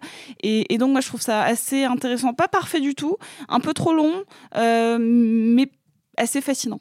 Peut-être qu'on peut préciser que c'est le film qui est reparti avec le Grand Prix, le prix du jury, le prix du jury jeune Le prix et du le public. prix du public aussi. Home Donc Run. le grand gagnant euh, de Le, gr- le grand année, gagnant. Je- J'espérais que ce soit pas celui-là, j'espérais que ce soit le film dont va parler Alexis d'ailleurs. Oui, qui est un vrai, qui est un vrai. euh, Et Alexis, qui est euh, un film qu'il faut dire qui nous a à peu près euh, tous emballés autour de cette table. Ouais, ouais, ouais, bah c'est Watcher que je retiendrai, moi, parce que je trouve que c'est exactement le, le bon film pour Gérard Armé, quoi. Je trouve est parfaitement au bon endroit. C'est une proposition de cinéma d'horreur relativement simple, mais presque plus que ça, radicalement simple. C'est-à-dire que le film a pour objectif de revenir à une espèce d'essence originelle de l'effroi, qui est bah, un personnage qui, en regardant à travers la fenêtre de chez elle, puisque c'est une femme, va voir que quelqu'un l'observe.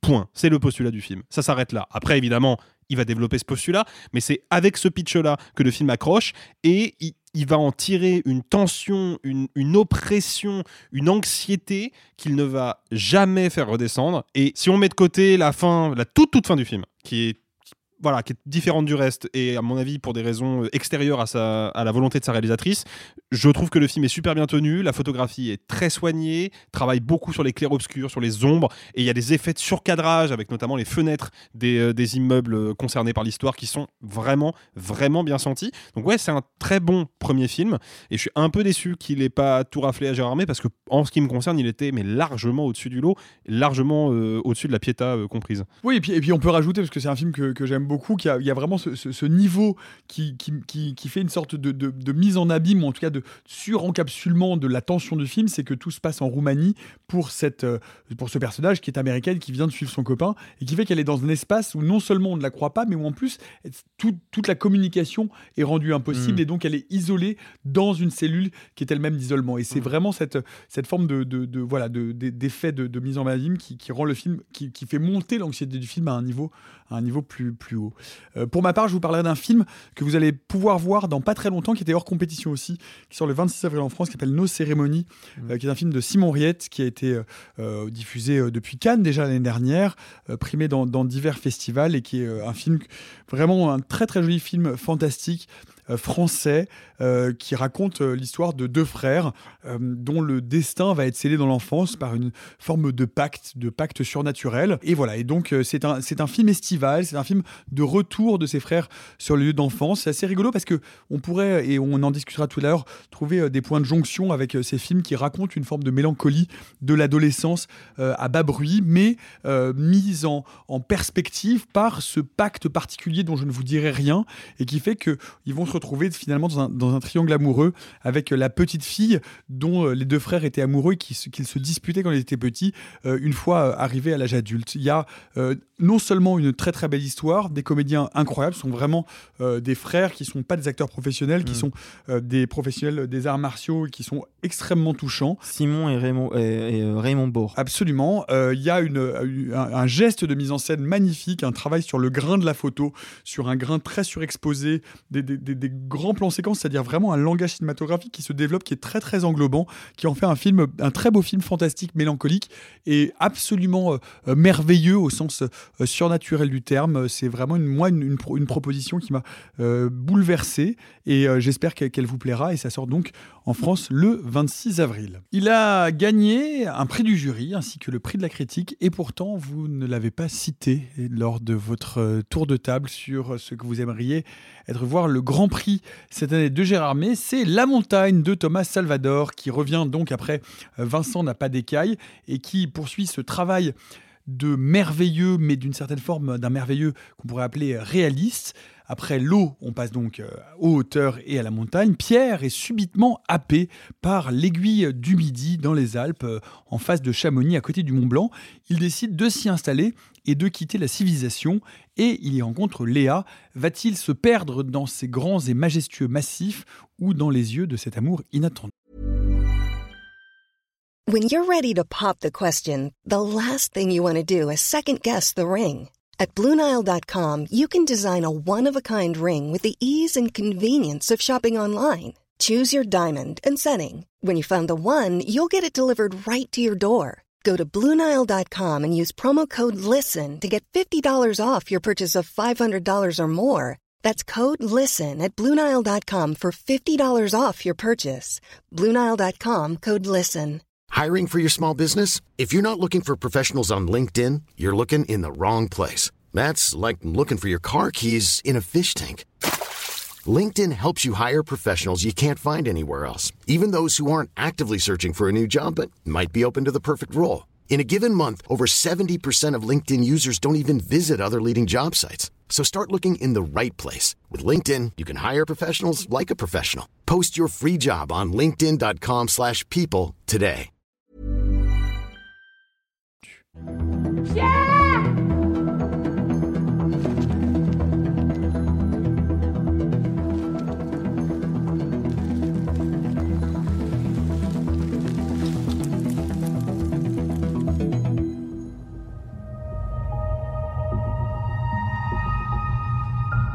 passé euh, quelque chose Non, rien de spécial.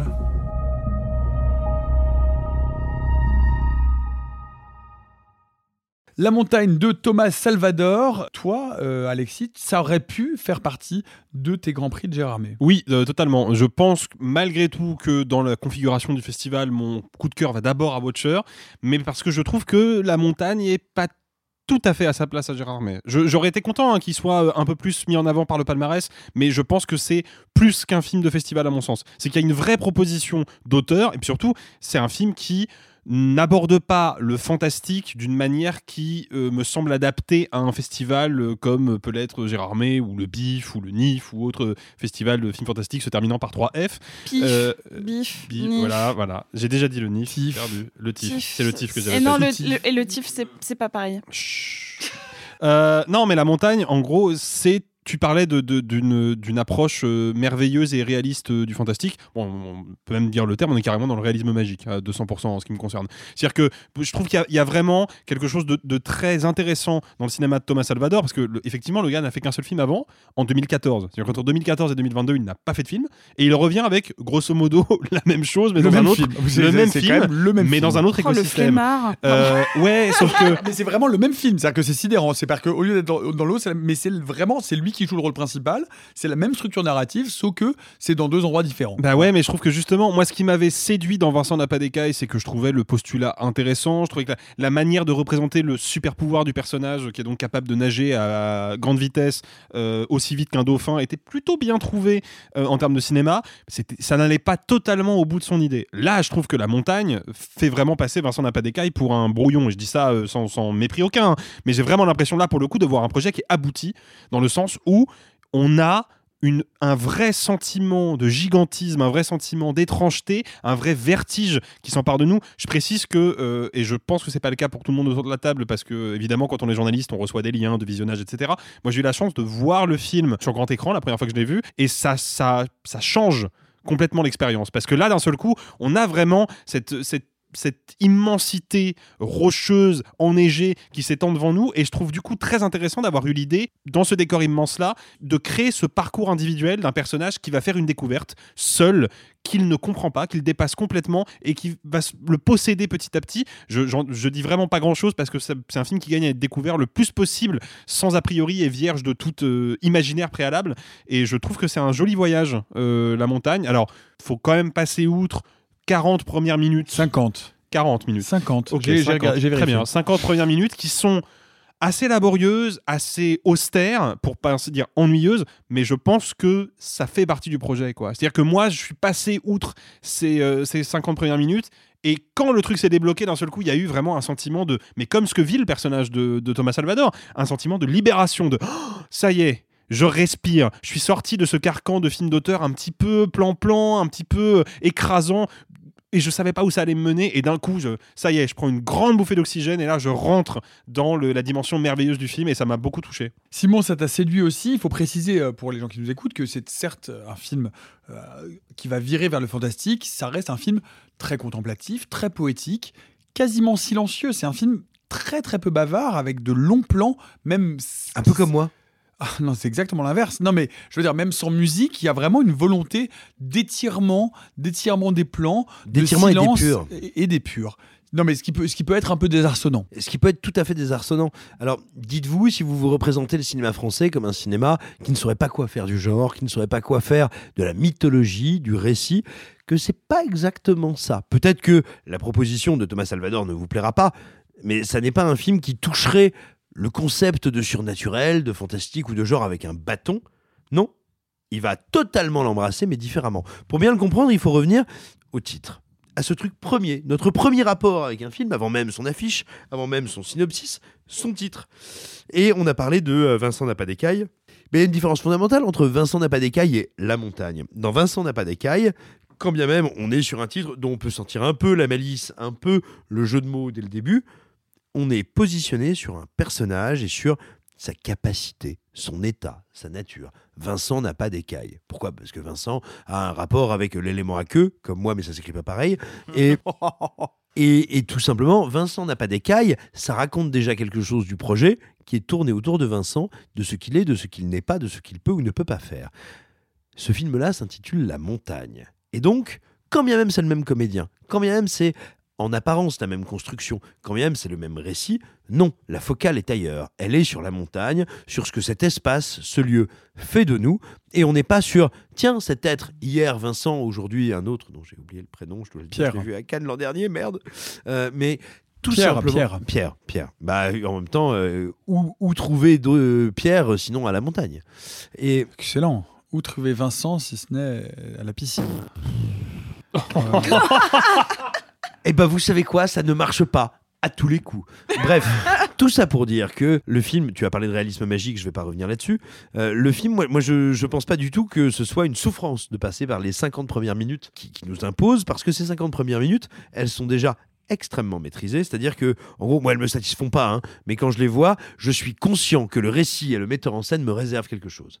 Il veut me faire passer par ce moment où on se fait mal aux pieds en commençant à grimper la montagne, par ce moment où on s'arrache le bout des doigts en grimpant, parce qu'à un moment, je vais être suffisamment aguerri, suffisamment bien pour, comme le personnage, comme Pierre, euh, pouvoir tout simplement m'ouvrir à ce récit, et ce récit qui a bah moi je trouve des échos mythologiques, des échos poétiques, c'est ça aussi dont il faut parler, des échos poétiques gigantesques. Et vraiment, La Montagne, moi c'est un film, je, sans déconner, j'en sors, mais, mais ça m'a fait un bien fou et je me suis senti minuscule, quoi. Minuscule. Vraiment, je trouve que c'est admirable. C'est une tentative de fantastique et de récit surnaturel, voire euh, d'introduction super-héroïque, comme euh, Thomas Vincent n'a pas d'écaille, que je trouve incroyablement singulière et extrêmement stimulante. Vous avez pas l'impression tout de même que Thomas Salvador bégaye un peu, Alexis? C'est quand même Non. très répétitif. Oh, déjà, quand même deux- la même structure mais- narrative.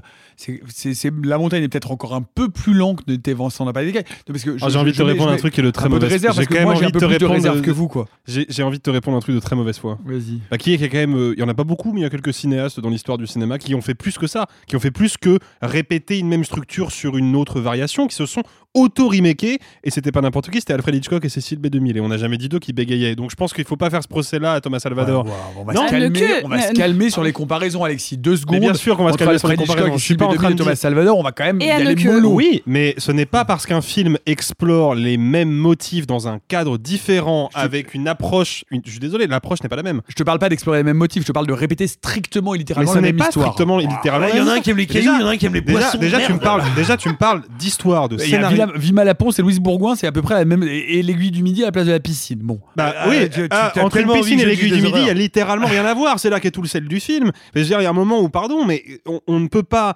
décemment comparer, dire c'est strictement la même chose quand le premier film, certes en termes d'architecture, c'est globalement pareil, d'architecture dramaturgique j'entends, mais le premier film, on est sur un personnage qui va faire l'expérience d'un mouvement, d'un mouvement surnaturel. C'est ce que j'essayais de dire rien Et- en revenant au titre. Voilà. C'est Et là, est pas on sur la est même focale, sur on ne raconte pas la même personnage qui chose. précisément va vivre une espèce d'hypnose, de transe, une expérience de la fixité, être figé dans un décor qui le dépasse complètement. Bah, c'est pas la même intention, c'est pas la même concrétisation, c'est pas le même film. Qu'est-ce que t'es fort, Alexis? Est-ce que vous, vous êtes plutôt bluette en altitude ou raclette dans la vallée? On a la réponse de Simon. En attendant, vous pouvez donner euh, la vôtre dans les commentaires. Présenté. Présenté en compétition officielle au Festival de Cannes, Un petit frère de Léonore Serrail arrive enfin sur nos écrans. C'est le deuxième long métrage de la réalisatrice qui présente ici le portrait au long cours d'une famille ivoirienne venue s'installer dans une banlieue française des années 80 à aujourd'hui. Tu m'en veux parce que tu n'as pas eu de père. Le père, non. Des papas, j'en ai eu plein. hein. Moi, j'ai fait tout ce que j'ai pu. Hein. Même si j'ai fait des erreurs. Tu fais de ton mieux.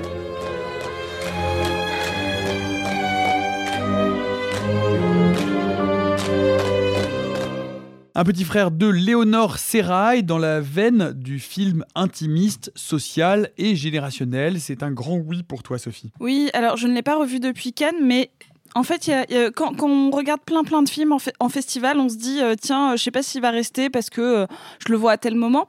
Et en fait, rétrospectivement, c'est peut-être un des films dont je me souviens le plus. J'ai été émerveillée par des euh, Armageddon Time ou quoi que ce soit, mais en fait, celui-là, aussi petit, j'ai envie de dire, soit-il, aussi intimiste, aussi euh, minimaliste dans sa forme, euh, on est vraiment dans un cinéma globalement naturaliste avec quelques envolées de mise en scène un petit peu plus soutenues. Il, pouvait, en tout cas, au festival, il est passé complètement inaperçu. Et pourtant, bah, en tout cas, moi, il est resté parce que déjà, on sait souvent l'intention d'un film quand on le regarde, quand on voit ces personnages, on se dit est-ce qu'il est biographique, autobiographique, est-ce que c'est adapté d'un livre?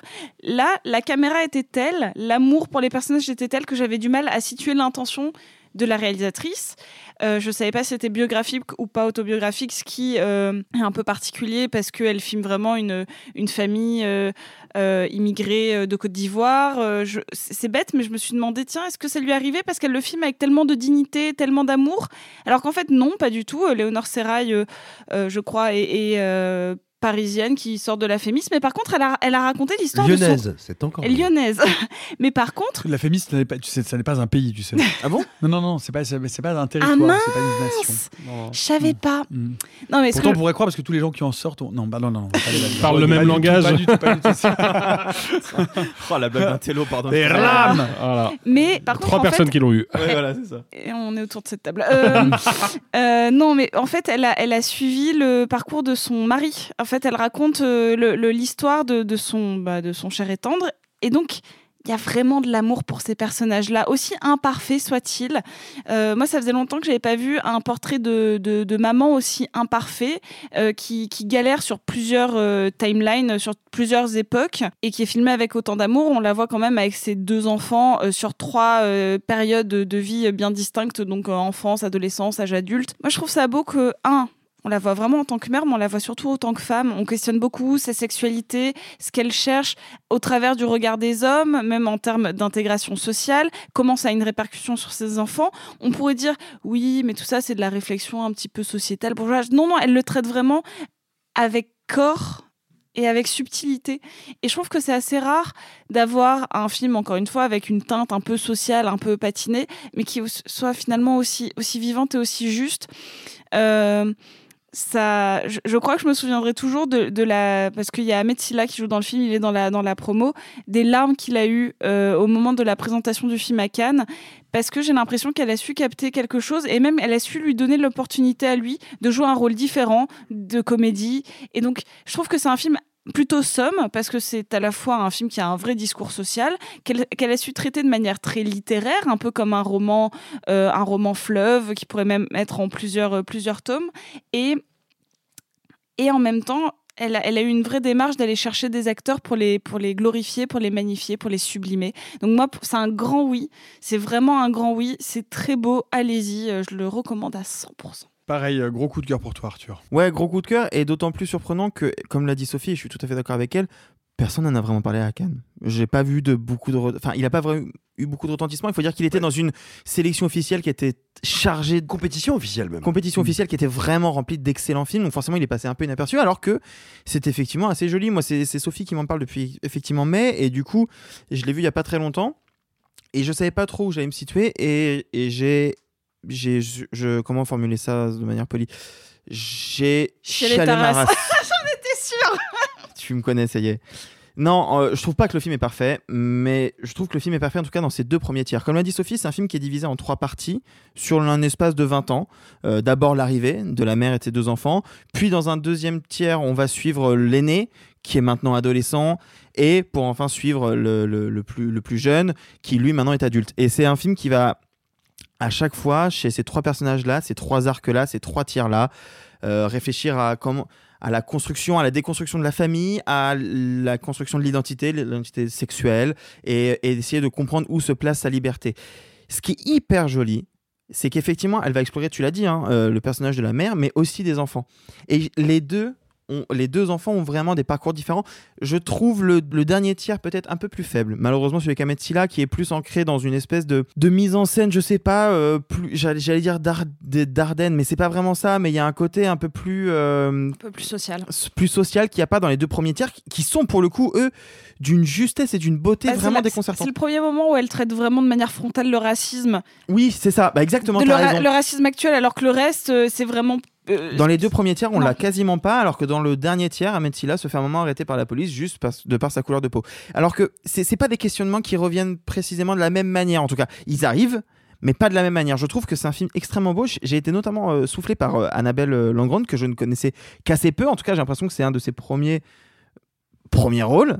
Euh, et, elle est, et elle est vraiment magnifique. Mais quand je dis magnifique, c'est magnifique dans son jeu, dans, dans ce qu'elle dégage, dans, dans l'amour qu'elle a pour, ses- pour ses gamins. C'est vraiment magnifique. Et tu parlais d'Ahmed Silla, mais il faut parler de Stéphane Bach aussi, qui joue Jean. Et qui, pareil, lui aussi, dans une espèce de volonté de vouloir sortir du carcan familial.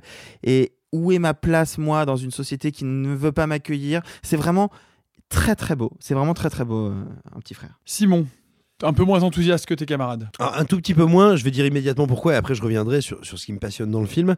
Euh, tout simplement parce que dès qu'on s'éloigne de la mer, en fait, je trouve que l'écriture et le travail autour du personnage de la mère est tellement brillant, tellement puissant, dramaturgiquement, intellectuellement, socialement, que la suite, qui est de très très bonne facture, hein, entendons-nous bien, euh, me paraît un peu en dessous. Mais encore une fois, je- c'est vraiment pour, euh, pour, aller, euh, pour aller couper les cheveux en quatre euh, ou pour aller sodomiser les drosophiles. Même sur le premier enfant? Ouais. Oui, non, mais je, je trouve que déjà on perd un peu. C'est-à-dire que pour moi, la précision et la grande valeur du film, elle s'exprime dans ce premier tiers, ça tient dans le deuxième, et le troisième, c'est un petit peu en dessous. Euh, mais moi, ce qui m'intéresse avec un petit frère, c'est quand même cette question qui est quand même pas anodine. Tu nous l'as dit euh, un petit peu, on a commencé à, aller vers ce, sujet-là, euh, Sophie, quand on se dit, tiens, comment se fait-il que Léonore Serrail, après avoir fait Jeune femme en 2017, jeune femme qui suivait une trentenaire, ruinée, brisée, pas trop bien dans sa peau, jouée par la brillantissime Laetitia Doche, mais qui est, c'est pas ce que je pense, mais c'est ainsi qu'on pourrait recevoir le film, qui est une espèce d'ultra caricature de ce que serait la femme boboïde parisienne. Bah, comment est-ce qu'elle peut passer à petit frère, à ce récit-là, et à ce point-là, bien l'investir et l'incarner. Pourquoi? Bah, Il faut revenir justement à Jeune Femme. C'est parce que Jeune Femme, c'est pas une histoire de motif, c'est pas une histoire de elle aime ci, elle aime ça, elle souffre, c'est comme ci, c'est comme ça. C'est un personnage, certes, féminin de 30 ans qui vient de se faire larguer, qui a plus de boulot, qui est appréhendé d'un point de vue de classe de lutte des classes. Comment son corps rentre sur le marché de l'amour, sur le marché de la vie, sur le marché du travail? Comment est-ce qu'elle se représente ça? Et donc, quand Léonore Serrail va s'attaquer à un sujet qui peut sembler tout autre, bien grand et pas évident quand on n'est pas soi-même racisé ou et ou euh, descendant euh, de- de- d'immigrés, et ben tout simplement parce qu'elle va le faire. Quand bien même elle crée des personnages, quand bien même elle les pense en termes d'émotion, elle le fait en termes de réflexion de classe et elle pense lutte des classes. C'est ce qui permet au film d'être intelligent, de rendre les personnages intelligibles. Et encore une fois, moi je fais partie de ces gens qui ne croient pas à l'universel, qui croient au commun.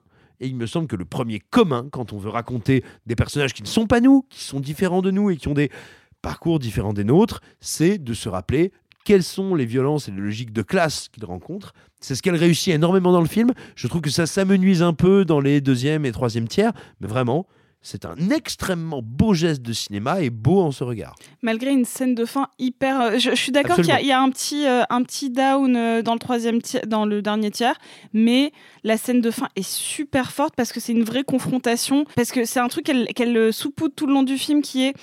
Ouais, mais co- comment va être la- le, le combat intergénérationnel et comment les, les personnages vont vivre la France différemment Et en fait, dans la confrontation mère-fils finale, euh, moi, je, pareil, j'ai beaucoup, beaucoup pleuré parce que je trouve qu'elle arrive à dire par des trucs tout simples, encore une fois, d'universel ou en tout cas de commun, la nourriture, la, pr- prendre soin de soi ou des choses comme ça, à revenir nous chercher tous. Et je trouve qu'elle a une écriture absolument magnifique. Et c'est très beau de, conclure et de parler de cette notion de commun, parce qu'il ne faut pas oublier que euh, le plus grand des communs et celui qui nous unit tous, c'est euh, l'ouragan, puisque comme un ouragan. Merci Nicolas. Je vous remercie. Et vous, est-ce que vous Tu êtes... aimais Stéphanie Est-ce que vous êtes plutôt.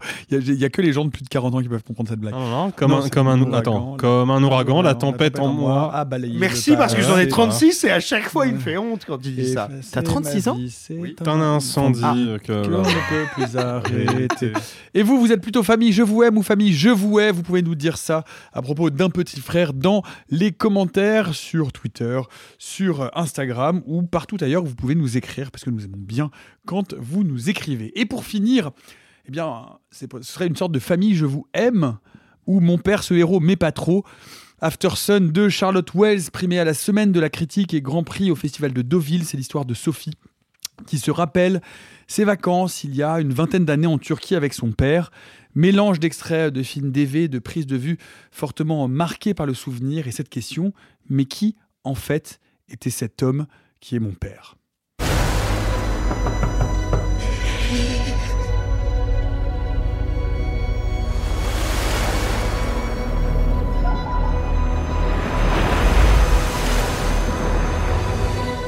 Wanted to stay for longer. Me too.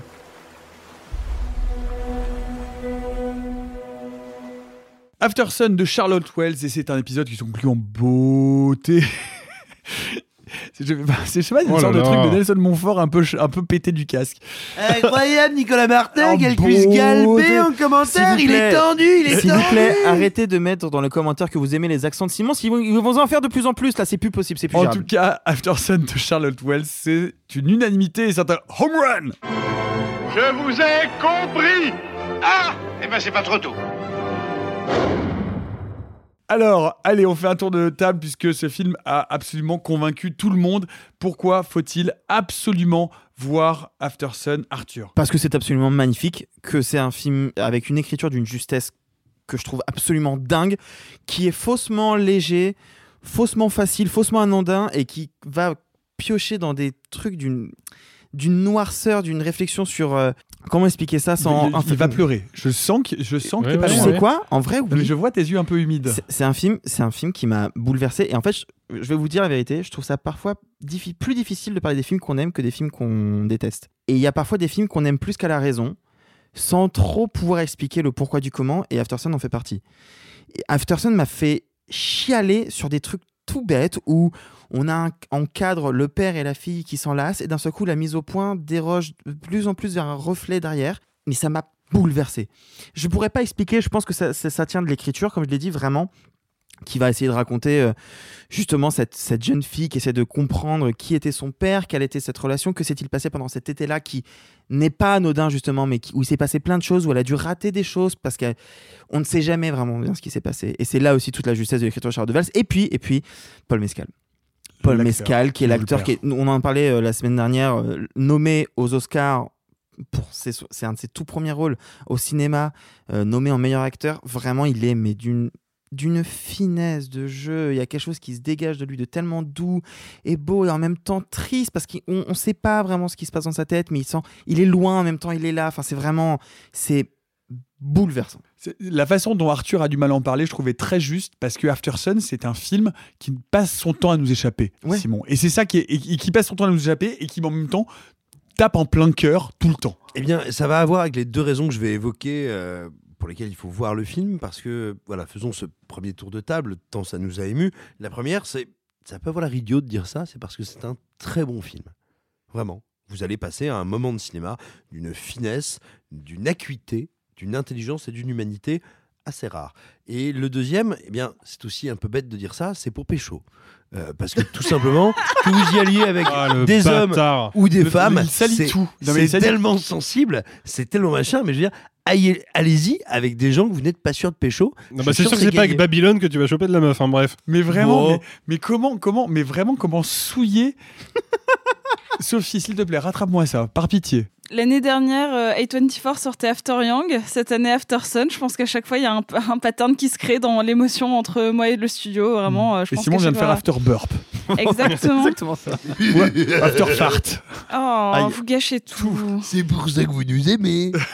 J'allais dire Non mais que- c'est pas possible, soyons jolis avec ce film parce que moi, je- moi j'ai fini, je l'ai vu, j'ai terminé de le voir il y a quelques heures et j'en suis encore vraiment retourné. C'était il y a 8 mois, donc ça y est. hein. Bah, j'a- J'allais dire que c'était euh, tout simplement un film qui, euh, étrangement, comme After Young, parlait de la subjectivité du souvenir et de la manière dont on, on va capter euh, des, des instants de vie, on va, on va accorder genre beaucoup de temps. euh, et d'investissement et d'investissement émotionnel sur des, des- des quelques secondes et parfois genre éluder genre des heures ou des semaines ou quoi que ce soit et, et le film arrive à, à mettre de la légèreté dans le pathos ou du pathos dans la légèreté j'arrive pas trop à savoir je pense que c'est ça, ça va être difficile de faire mieux déjà. Genre, c'est terrible, hein, mais ça fait longtemps qu'un film n'avait pas eu autant de, de subtilité, que ce soit en mise en scène, en écriture ou en jeu. Et c'est ça, en fait, je suis d'accord avec toi, Simon, c'est un bon film. Mais en fait, c'est juste, je, je vois pas comment on peut dire, même si on aime moins, même si on n'est pas touché, je vois pas comment on peut dire, ah, c'est un peu raté. Et je crois que ça faisait longtemps que je, je pouvais pas me dire ça sur En un- aucun sur point c'est raté, ouais, je suis. Ouais.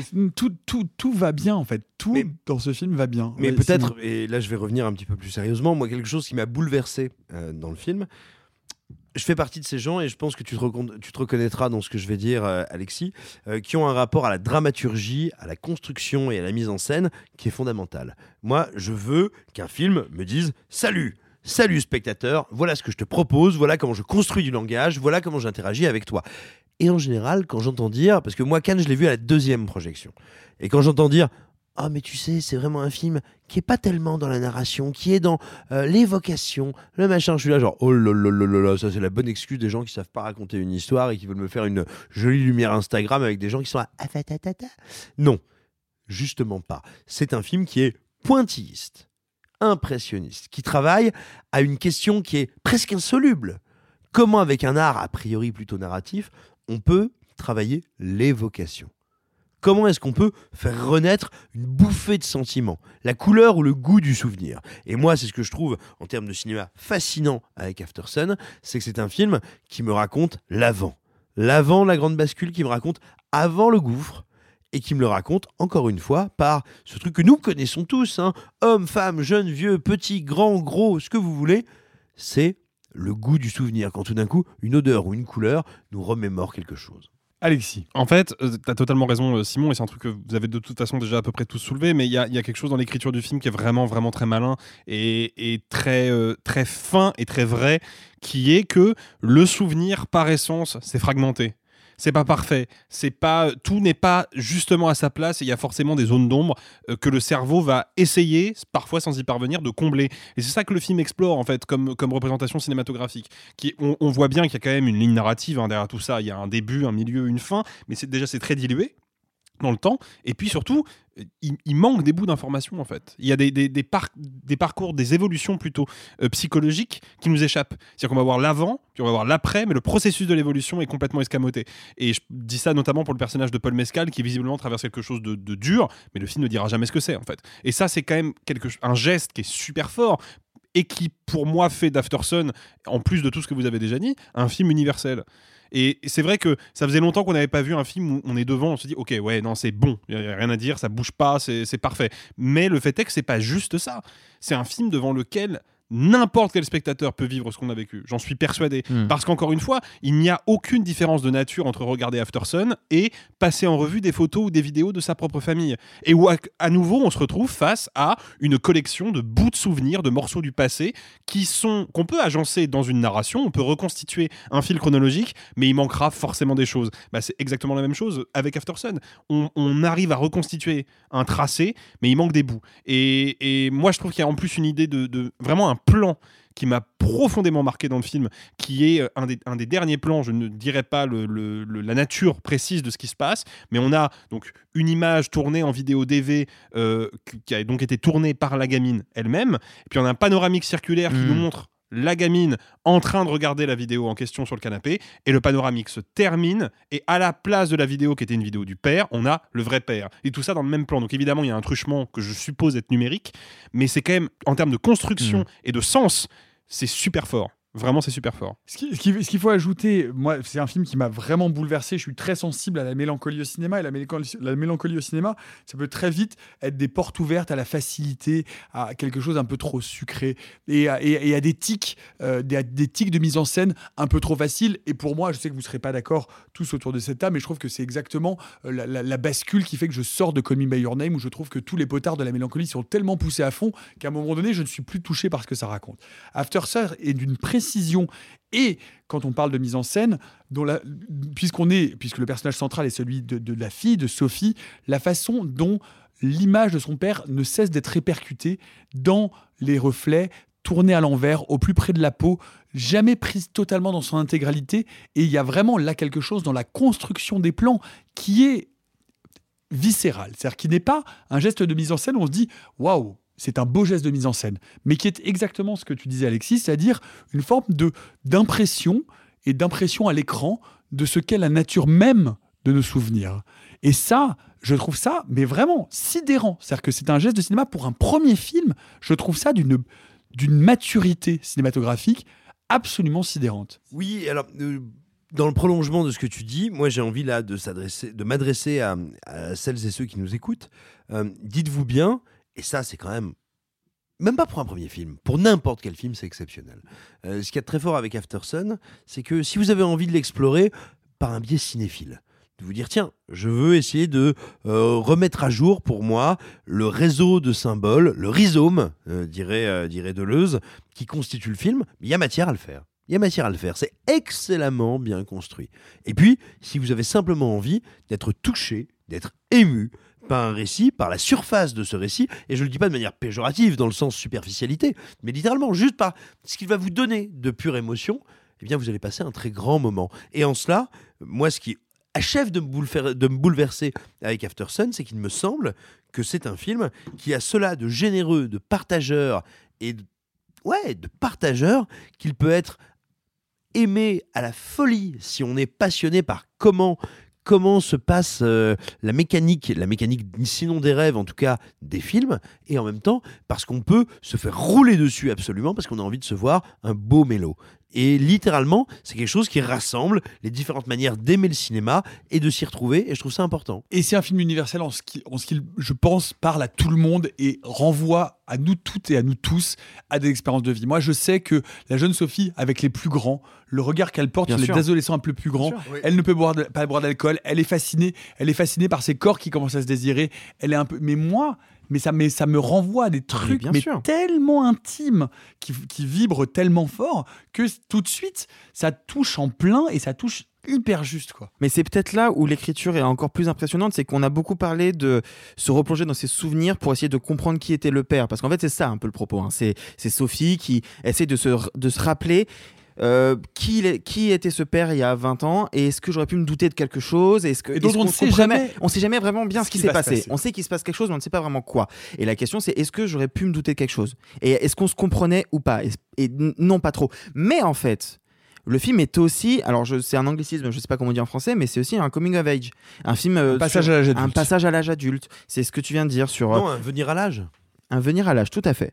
Sur effectivement le fait d'avoir des amis plus âgés, de découvrir ce que c'est que d'avoir ce, petit truc de on s'embrasse sur euh, et on voit euh, et on voit on copie les grands etc et de traîner avec des plus grands et en même temps d'essa- d'essayer de se débarrasser du père et en même temps de, de de quand même être trop jeune pour ne pas être tout le temps avec lui et en fait elle cumule ces deux pans là en même temps en permanence, le tout dans une structure qui est fracturée parce que c'est des souvenirs. C'est c'est- c'est- c'est brillant. Oui, et puis et puis euh, il y a autre chose moi que je trouve, auquel qui, me séduit vraiment, c'est que euh, des, des- films qui vous parlent du rapport euh, père-fils ou du rapport mère-fille, on a un certain nombre en tête. Trou- tomber juste sur ce rapport père-fille, père-jeune fille et ce lien qu'il y a entre les deux. Je cherchais des exemples quand je regardais le film, j'en ai pas en tête, mais je trouve, enfin, je n'ai pas le souvenir d'avoir été à ce point-là touché par. Mad Max. Je, je l'ai pas vu, père mais se héros. Non, mais je l'ai pas vu, mais Somewhere? Ouais, mais alors, euh, faut- niveau, Non, niveau mais- narration conventionnelle, ça se Oui, mais posera après- quand même. d'accord, hein, d'accord, non, mais euh, je- Non, je- mais je- je, je- je l'ai pensais pas à vu, mais- Common Common, c'est pas relation père-fils exactement, Ouais. mais on a, on a un peu ce genre de duo. Non, il y a. Il y a- père-fille, vraiment, là, il y a, alors, il y a- là, alors, là, il y a moi, je- quelque chose il y a- il y a- entre, entre les deux qui fonctionne merveilleusement bien, qui est d'une tendresse et avec ce léger Il y a un de mes films préférés qui est une relation père-fille euh, qui, euh, qui est Pepper Moon, si vous l'avez pas vu. Euh, J'ai oublié le titre en français, Pepper Moon euh, de. Bah, euh, si, c'est euh, à l'HB, non? Non. Non. C'est de Peter Bogdanovich. Ouais. Le français, c'est la barbe à papa. La barbe à papa. Mais euh, on est sur une autre, un autre type de relation, on est sur un, ro- un road movies. Mais en effet, ce qui est très rare, c'est d'avoir ce. euh, En fait, il y a une scène qui m'a brisé le cœur parce que, en effet, on est sur un coming of age et normalement, c'est le moment de l'indépendance.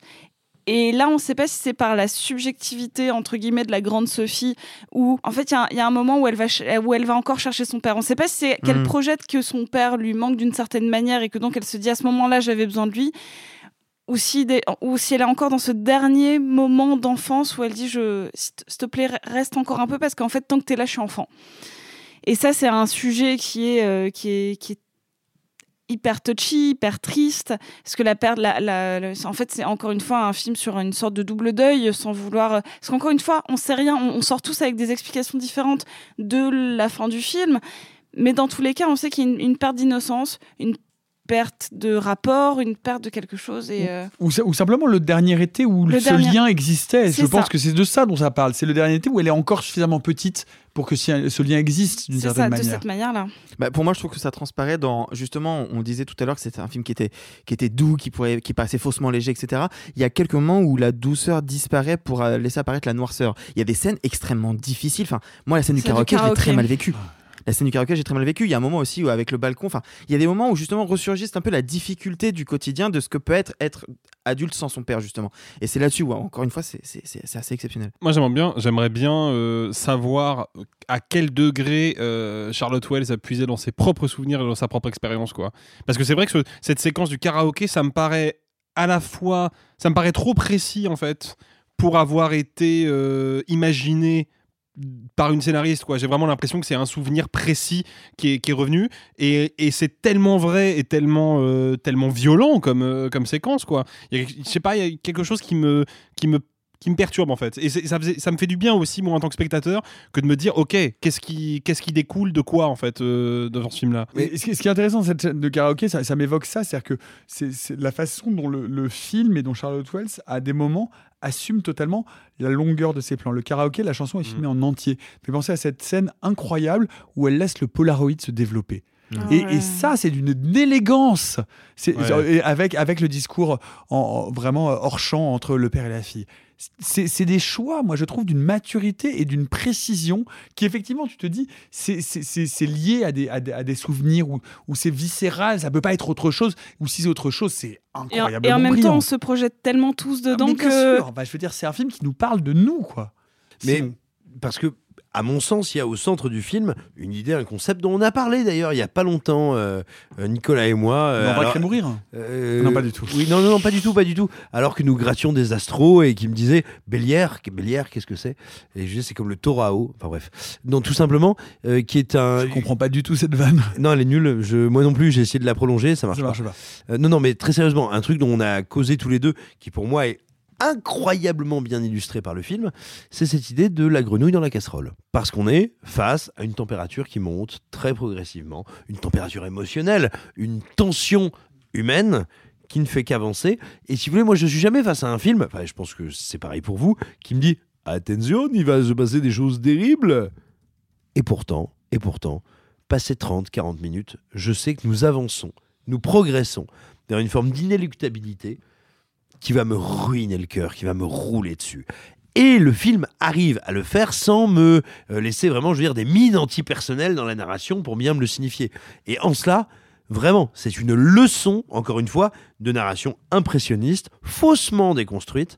C'est admirable. Alors, juste pour dire un mot, pour, pour, pour expliciter ta référence, on parlait de ça pour un film, moi, qui me touche beaucoup et que je vous suggère, qui s'appelle Speak No Evil de Christian Mm. Davdrup, qui est un film, qui est un thriller psychologique familial d'une violence Qui est très dur, hein. inouïe, mais d'une dureté terrible. On en reparlera peut-être. Si vous le regardez, soyez bien accroché à votre siège, parce que c'est vraiment un film d'une cruauté inouïe, mais qui passe à cause de ce système de la, euh, de la grenouille à la casserole, de la, La grenouille dans la casserouille. De la gre- C'est le titre de ma sextape, la grenouille dans la casserole. Voilà.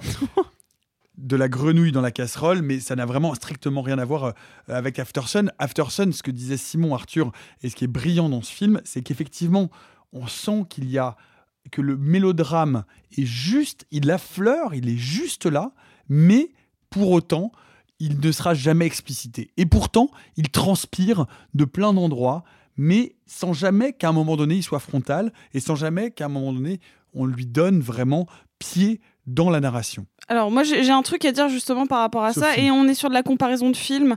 Euh, en fait, dès le début on a l'impression, on a ce feeling que quelque chose va mal, que la relation va mal ou que le film nous amène vers du mélodrame euh, pur et dur. Mais on- en fait on a des tropes de cinéma euh, dramatique, surtout sur les relations parents-enfants, surtout quand l'enfant, des fois c'est même quand il est adulte, hein, mais quand l'enfant devient l'adulte de la relation. Je pense à notamment à The Father qu'on a eu l'année dernière. Euh, euh, oui, The Father et Il y a deux ans, non, euh, The Father. il y a deux ans et euh, celui de Viggo Mortensen. Falling. Falling. On avait The Sun et Falling qui The- sont non, pas The Sun, The Phaser. euh, The Father euh, et Falling qui, euh, qui sont en fait ces moments où que qu'on aime les films ou pas en fait euh, il y a toujours ce truc de le pleur le cri, le, la confrontation entre les deux personnages qui vont se dire leur vérité. Et là, je pouvais pas m'empêcher de me dire ça va arriver. Ça va arriver, il va y avoir ce moment de désespoir et de rupture. En fait, c'est toujours des films de rupture, en fait, le, le moment où l'enfant regarde son, son, son parent comme, euh, comme non plus un, un- une figure d'autorité, mais juste comme un- une personne comme les autres. Et là, en fait, ce qui est hyper beau, c'est que plus ou moins ce moment n'arrive jamais, parce qu'on est justement sur cet accrochage au souvenir. Ça me, ça me rend ouf, en fait. Je, j'ai- pareil, je suis en train de me mélanger, de le revivre, d'avoir la boule dans la gorge et de me dire, il faut que j'aille le revoir. Et juste, il passe sur très peu de copies. Ouais. S'il vous plaît, Une allez de le copies en France, allez-y. Peut-être peut-être qu'une Dans des clés- cinémas indépendants, pas dans les grands circuits. Donc vraiment, de- donner un coup de pouce à ce film, c'est vraiment important, Arthur, pour conclure. Euh, peut-être qu'une des pistes pour comprendre l'intelligence du scénario et de voir comment est né ce scénario. Elle a expliqué en interview à plusieurs reprises qu'en fait, elle a retrouvé une photo d'elle, quand elle avait 5 ou 6 ans, assise au bord d'une piscine en Espagne, avec une femme au loin. Elle s'est dit, tiens, mais qu'est-ce que pourrait raconter cette, cette photo-là? Et donc de là, elle s'est replongée dans ses souvenirs, pas forcément sur son père, pas forcément sur des vacances, mais juste des souvenirs. Et elle a écrit deux pages. Et de là, elle a dé- dé- dérivé des, des petits arcs, des petits trucs. Et en fait, tout vient d'elle, en même temps, rien ne vient vraiment d'elle parce que tout est imaginaire. C'est peut-être là où en fait elle réussit à, à être aussi juste. C'est qu'en fait, elle ne parle pas vraiment d'elle, mais elle, elle parle de ce qu'on a ressenti, de ce qu'on a tous ressenti un peu. Je paraphrase un peu ce qu'on a dit plus tôt, mais voilà. Le, le postulat, c'est juste qu'elle a trouvé une photo d'elle, et c'est pour ça que la photo est aussi présente dans le film. Et voilà, je trouve que c'est- c'est vraiment très malin. Comme euh, vous aurez compris, vraiment, euh, on vous recommande infiniment et chaleureusement d'aller voir After Sun de euh, Charlotte Wells. C'est un film qui se soutient. Allez le voir dans les petites salles près de chez vous. Faites du bouche à oreille et donnez-lui le succès euh, qu'il mérite. Et puis, comme d'habitude, en commentaire, vous pouvez dire est-ce que vous êtes plutôt crème avant ou après solaire? C'est des choses importantes parce que l'hygiène de l'épiderme, eh bien, vous le savez, ça compte. Nous arrivons à la fin de cette émission et vous, auditrices, auditeurs assidus, vous vous dites mais il ne parle plus jamais de films de patrimoine ou de ressorties ou de sorties Blu-ray. Je tiens immédiatement à vous rassurer, nous allons continuer à nous intéresser aux films dits anciens, mais dans un tout nouvel épisode qui sortira désormais le lundi matin et qui sera consacré aux films anciens. Lundi, nous vous parlerons de Shutter Island de Martin Scorsese qui ressort en édition Blu-ray 4K chez Paramount Home Entertainment. Patience C'était très bien, c'était parfait, c'était très bien. Alors très bien. Il en reste un petit peu. On vous le laisse. Est-ce qu'il y a d'autres choses, d'autres euh, sujets, d'autres euh, éléments culturels euh, dont vous voudriez nous parler? Moi, il y a deux disques qui ont vraiment bercé mon mois de janvier, dont je voulais parler très rapidement. Très différents et en même temps qui se lient un peu, vous allez voir. Pour commencer, le nouvel album de Mac DeMarco, hein, que beaucoup de gens connaissent ici, hein, qui a, dans les années 2010 a, se fait un nom dans du rock lo-fi, et puis qui s'est réinventé en 2017 avec un album plus folk, moins électronique, plus, plus concret, plus, plus beau. En 2017 avec This Old Dog et en 2019 avec Here Comes the Cowboy. Et puis, là, début janvier, sans prévenir, il a sorti un disque instrumental, sans chant, de pistes qu'il a enregistrées ici et là pendant qu'il parcourait les États-Unis. Ça dure 35 minutes, c'est d'une douceur folle et c'est vraiment très beau. Et un autre disque que je vais mettre en parallèle parce qu'il m'a vraiment pris de court, c'est le nouvel album de Lil Yachty. Lil Yachty, je sais pas si vous connaissez un peu le rap, c'est ce rappeur qui a des dreads avec des grosses perles rouges, qui a une voix autotunée un peu aiguë, où on comprend pas grand chose parce qu'il articule pas façon Travis Scott, mais encore Alors il va falloir être plus précis. Bref. Qui, euh, qui est connu pour le mumble rap, euh, qui a toujours mélangé un peu les genres, et d'ailleurs c'est quelque chose qu'on voit dans le rap actuel, mais voilà, qui revient avec un nouvel album qui est de, de façade assez incompréhensible puisque c'est un album de rock psyché. Mais en fait, quand on connaît le bonhomme, c'est pas du tout si surprenant que ça. Et je faisais un pont entre les deux parce que euh, effectivement, Let's Start Here vient juste de sortir, mais il se trouve que sur le sixième morceau, il y a Mac DeMarco qui a fait une guitare. Donc, il y a des ponts. Juste cette- ce disque, si vous n'aimez pas le rap, jetez-y une oreille parce que c'est une espèce de Tame Impala, un chouille plus bourrin parfois, un peu moins subtil par moment, mais où à la place de Kevin Parker au chant, on a un rappeur qui ne rappe pas, mais qui ne sait pas bien chanter non plus, qui fait une autre proposition. C'est un objet vraiment particulier euh, que j'écoute en boucle depuis trois jours et que vraiment je vous recommande juste par pure curiosité. Et sinon, le Mac DeMarco est vraiment sublime. Five Easy Hot Dogs de Mac de Marco, c'est chez Max Record Label. Et euh, l'album de Lil Yachty, Let's Start Here, c'est chez Quality Control Music et à la Motown. Simon Eh bien, depuis quelques jours, depuis la fin euh, du festival de Gérardmer, j'ai lu donc les 25 000 pages de Oh euh, C'est la fin du monde et c'est tout. Non, c'est pas vrai. Euh, je Tu savais veux que nous parler du porno de Michel Houellebecq que tu as pu voir en avant-première. Bah non, ça c'est ce que j'arriverai à faire dès que je me serai retiré ces quatre côtes qui m'empêchent de me regarder le fondement dans le fond de l'œil. mais, mais non, plus sincèrement, j'ai eu envie justement de revisiter un jeu, à savoir Metal Gear 5 Phantom Pain. Et il se trouve que c'est un jeu vidéo que j'avais dû tester, donc j'ai dû le rusher, j'ai dû le traverser très vite. Bon, alors je vais pas refaire toute l'histoire des Metal Gear Solid, je dirais simplement pour ceux qui nous intéressent que ce sont des jeux d'infiltration et que cet épisode Phantom Pain introduisait une, rupture absolue euh, dans, l'économie, euh, dans le, système de jeu, à savoir le monde ouvert. Parce que s'introduire dans un système de jeu, on va dire, scripté, arrêté, euh, posé, c'est une chose, mais quand le monde est ouvert, ça change plein de trucs. Et ça change quoi? Ça change, au-delà du scénario du jeu, qui est une poésie incroyable, ça change une technique énorme, ça s'appelle le gameplay émergent. Qu'est-ce que c'est le gameplay émergent? Eh bien, en fait, quand des gens qui font un jeu se disent Tiens, oui, voilà, pour être discret, il faut ne pas faire de bruit, enfin, il faut que le joueur ne fasse pas de bruit. Tiens, pour euh, empêcher une voiture de démarrer, il doit euh, crever les pneus. Tiens, pour pouvoir monter sur le plafond, il faut qu'il y ait telle hauteur, etc. Bah, en fait, quand votre jeu est très riche, il se passe un truc, c'est que vous ne pouvez pas anticiper tout ce que le joueur va faire. Si tout d'un coup, le joueur gare une voiture contre un bâtiment, pose une caisse dessus, tire en l'air et je sais pas moi, montre ses fesses, le jeu va peut-être réagir d'une manière particulière. C'est ce qu'on appelle le gameplay émergent. C'est-à-dire que les développeurs du jeu ont prévu un éventail de possibilités, mais qui, de par la nature ouverte du jeu, peut être sans cesse réinventé par le joueur lui-même. C'est-à-dire que le joueur invente des systèmes de jeu. Et je le savais, je l'avais effectivement un petit peu découvert en le testant. Et là, maintenant, le jeu a quelques années, hein, il a quoi, 7-8 ans, facile.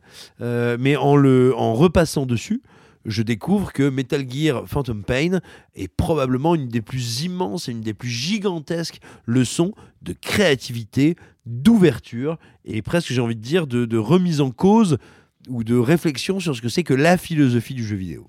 On peut dire que c'est le dernier Metal Gear de Kojima? Bah euh, oui, puis donc le vrai dernier Metal Gear, parce que tu fais bien de me le rappeler, effectivement, Hideo Kojima a été connu pour avoir été viré du jeu avant d'avoir pu le terminer.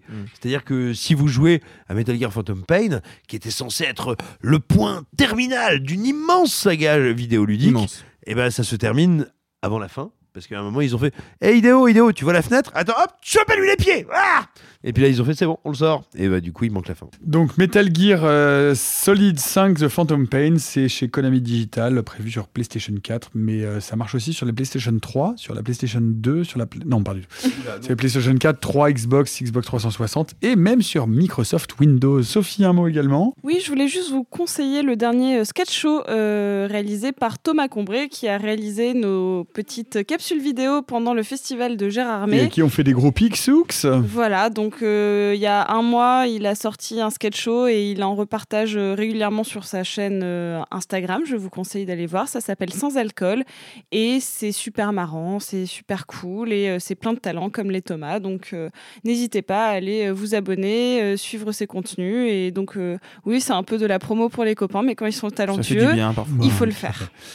Et donc, euh, bah, vous pouvez retrouver donc ces pastilles de Thomas Combray sans alcool et on vous mettra évidemment euh, les liens sur nos réseaux dits sociales. Moi, je, si vous avez la chance de passer euh, à Paris ou de vivre en région parisienne, vous avez jusqu'au 5 mars pour aller voir une exposition littéralement vertigineuse au musée Mayol. C'est une exposition Mm. consacrée à l'hyperréalisme, sous-titré Ceci n'est pas mon corps.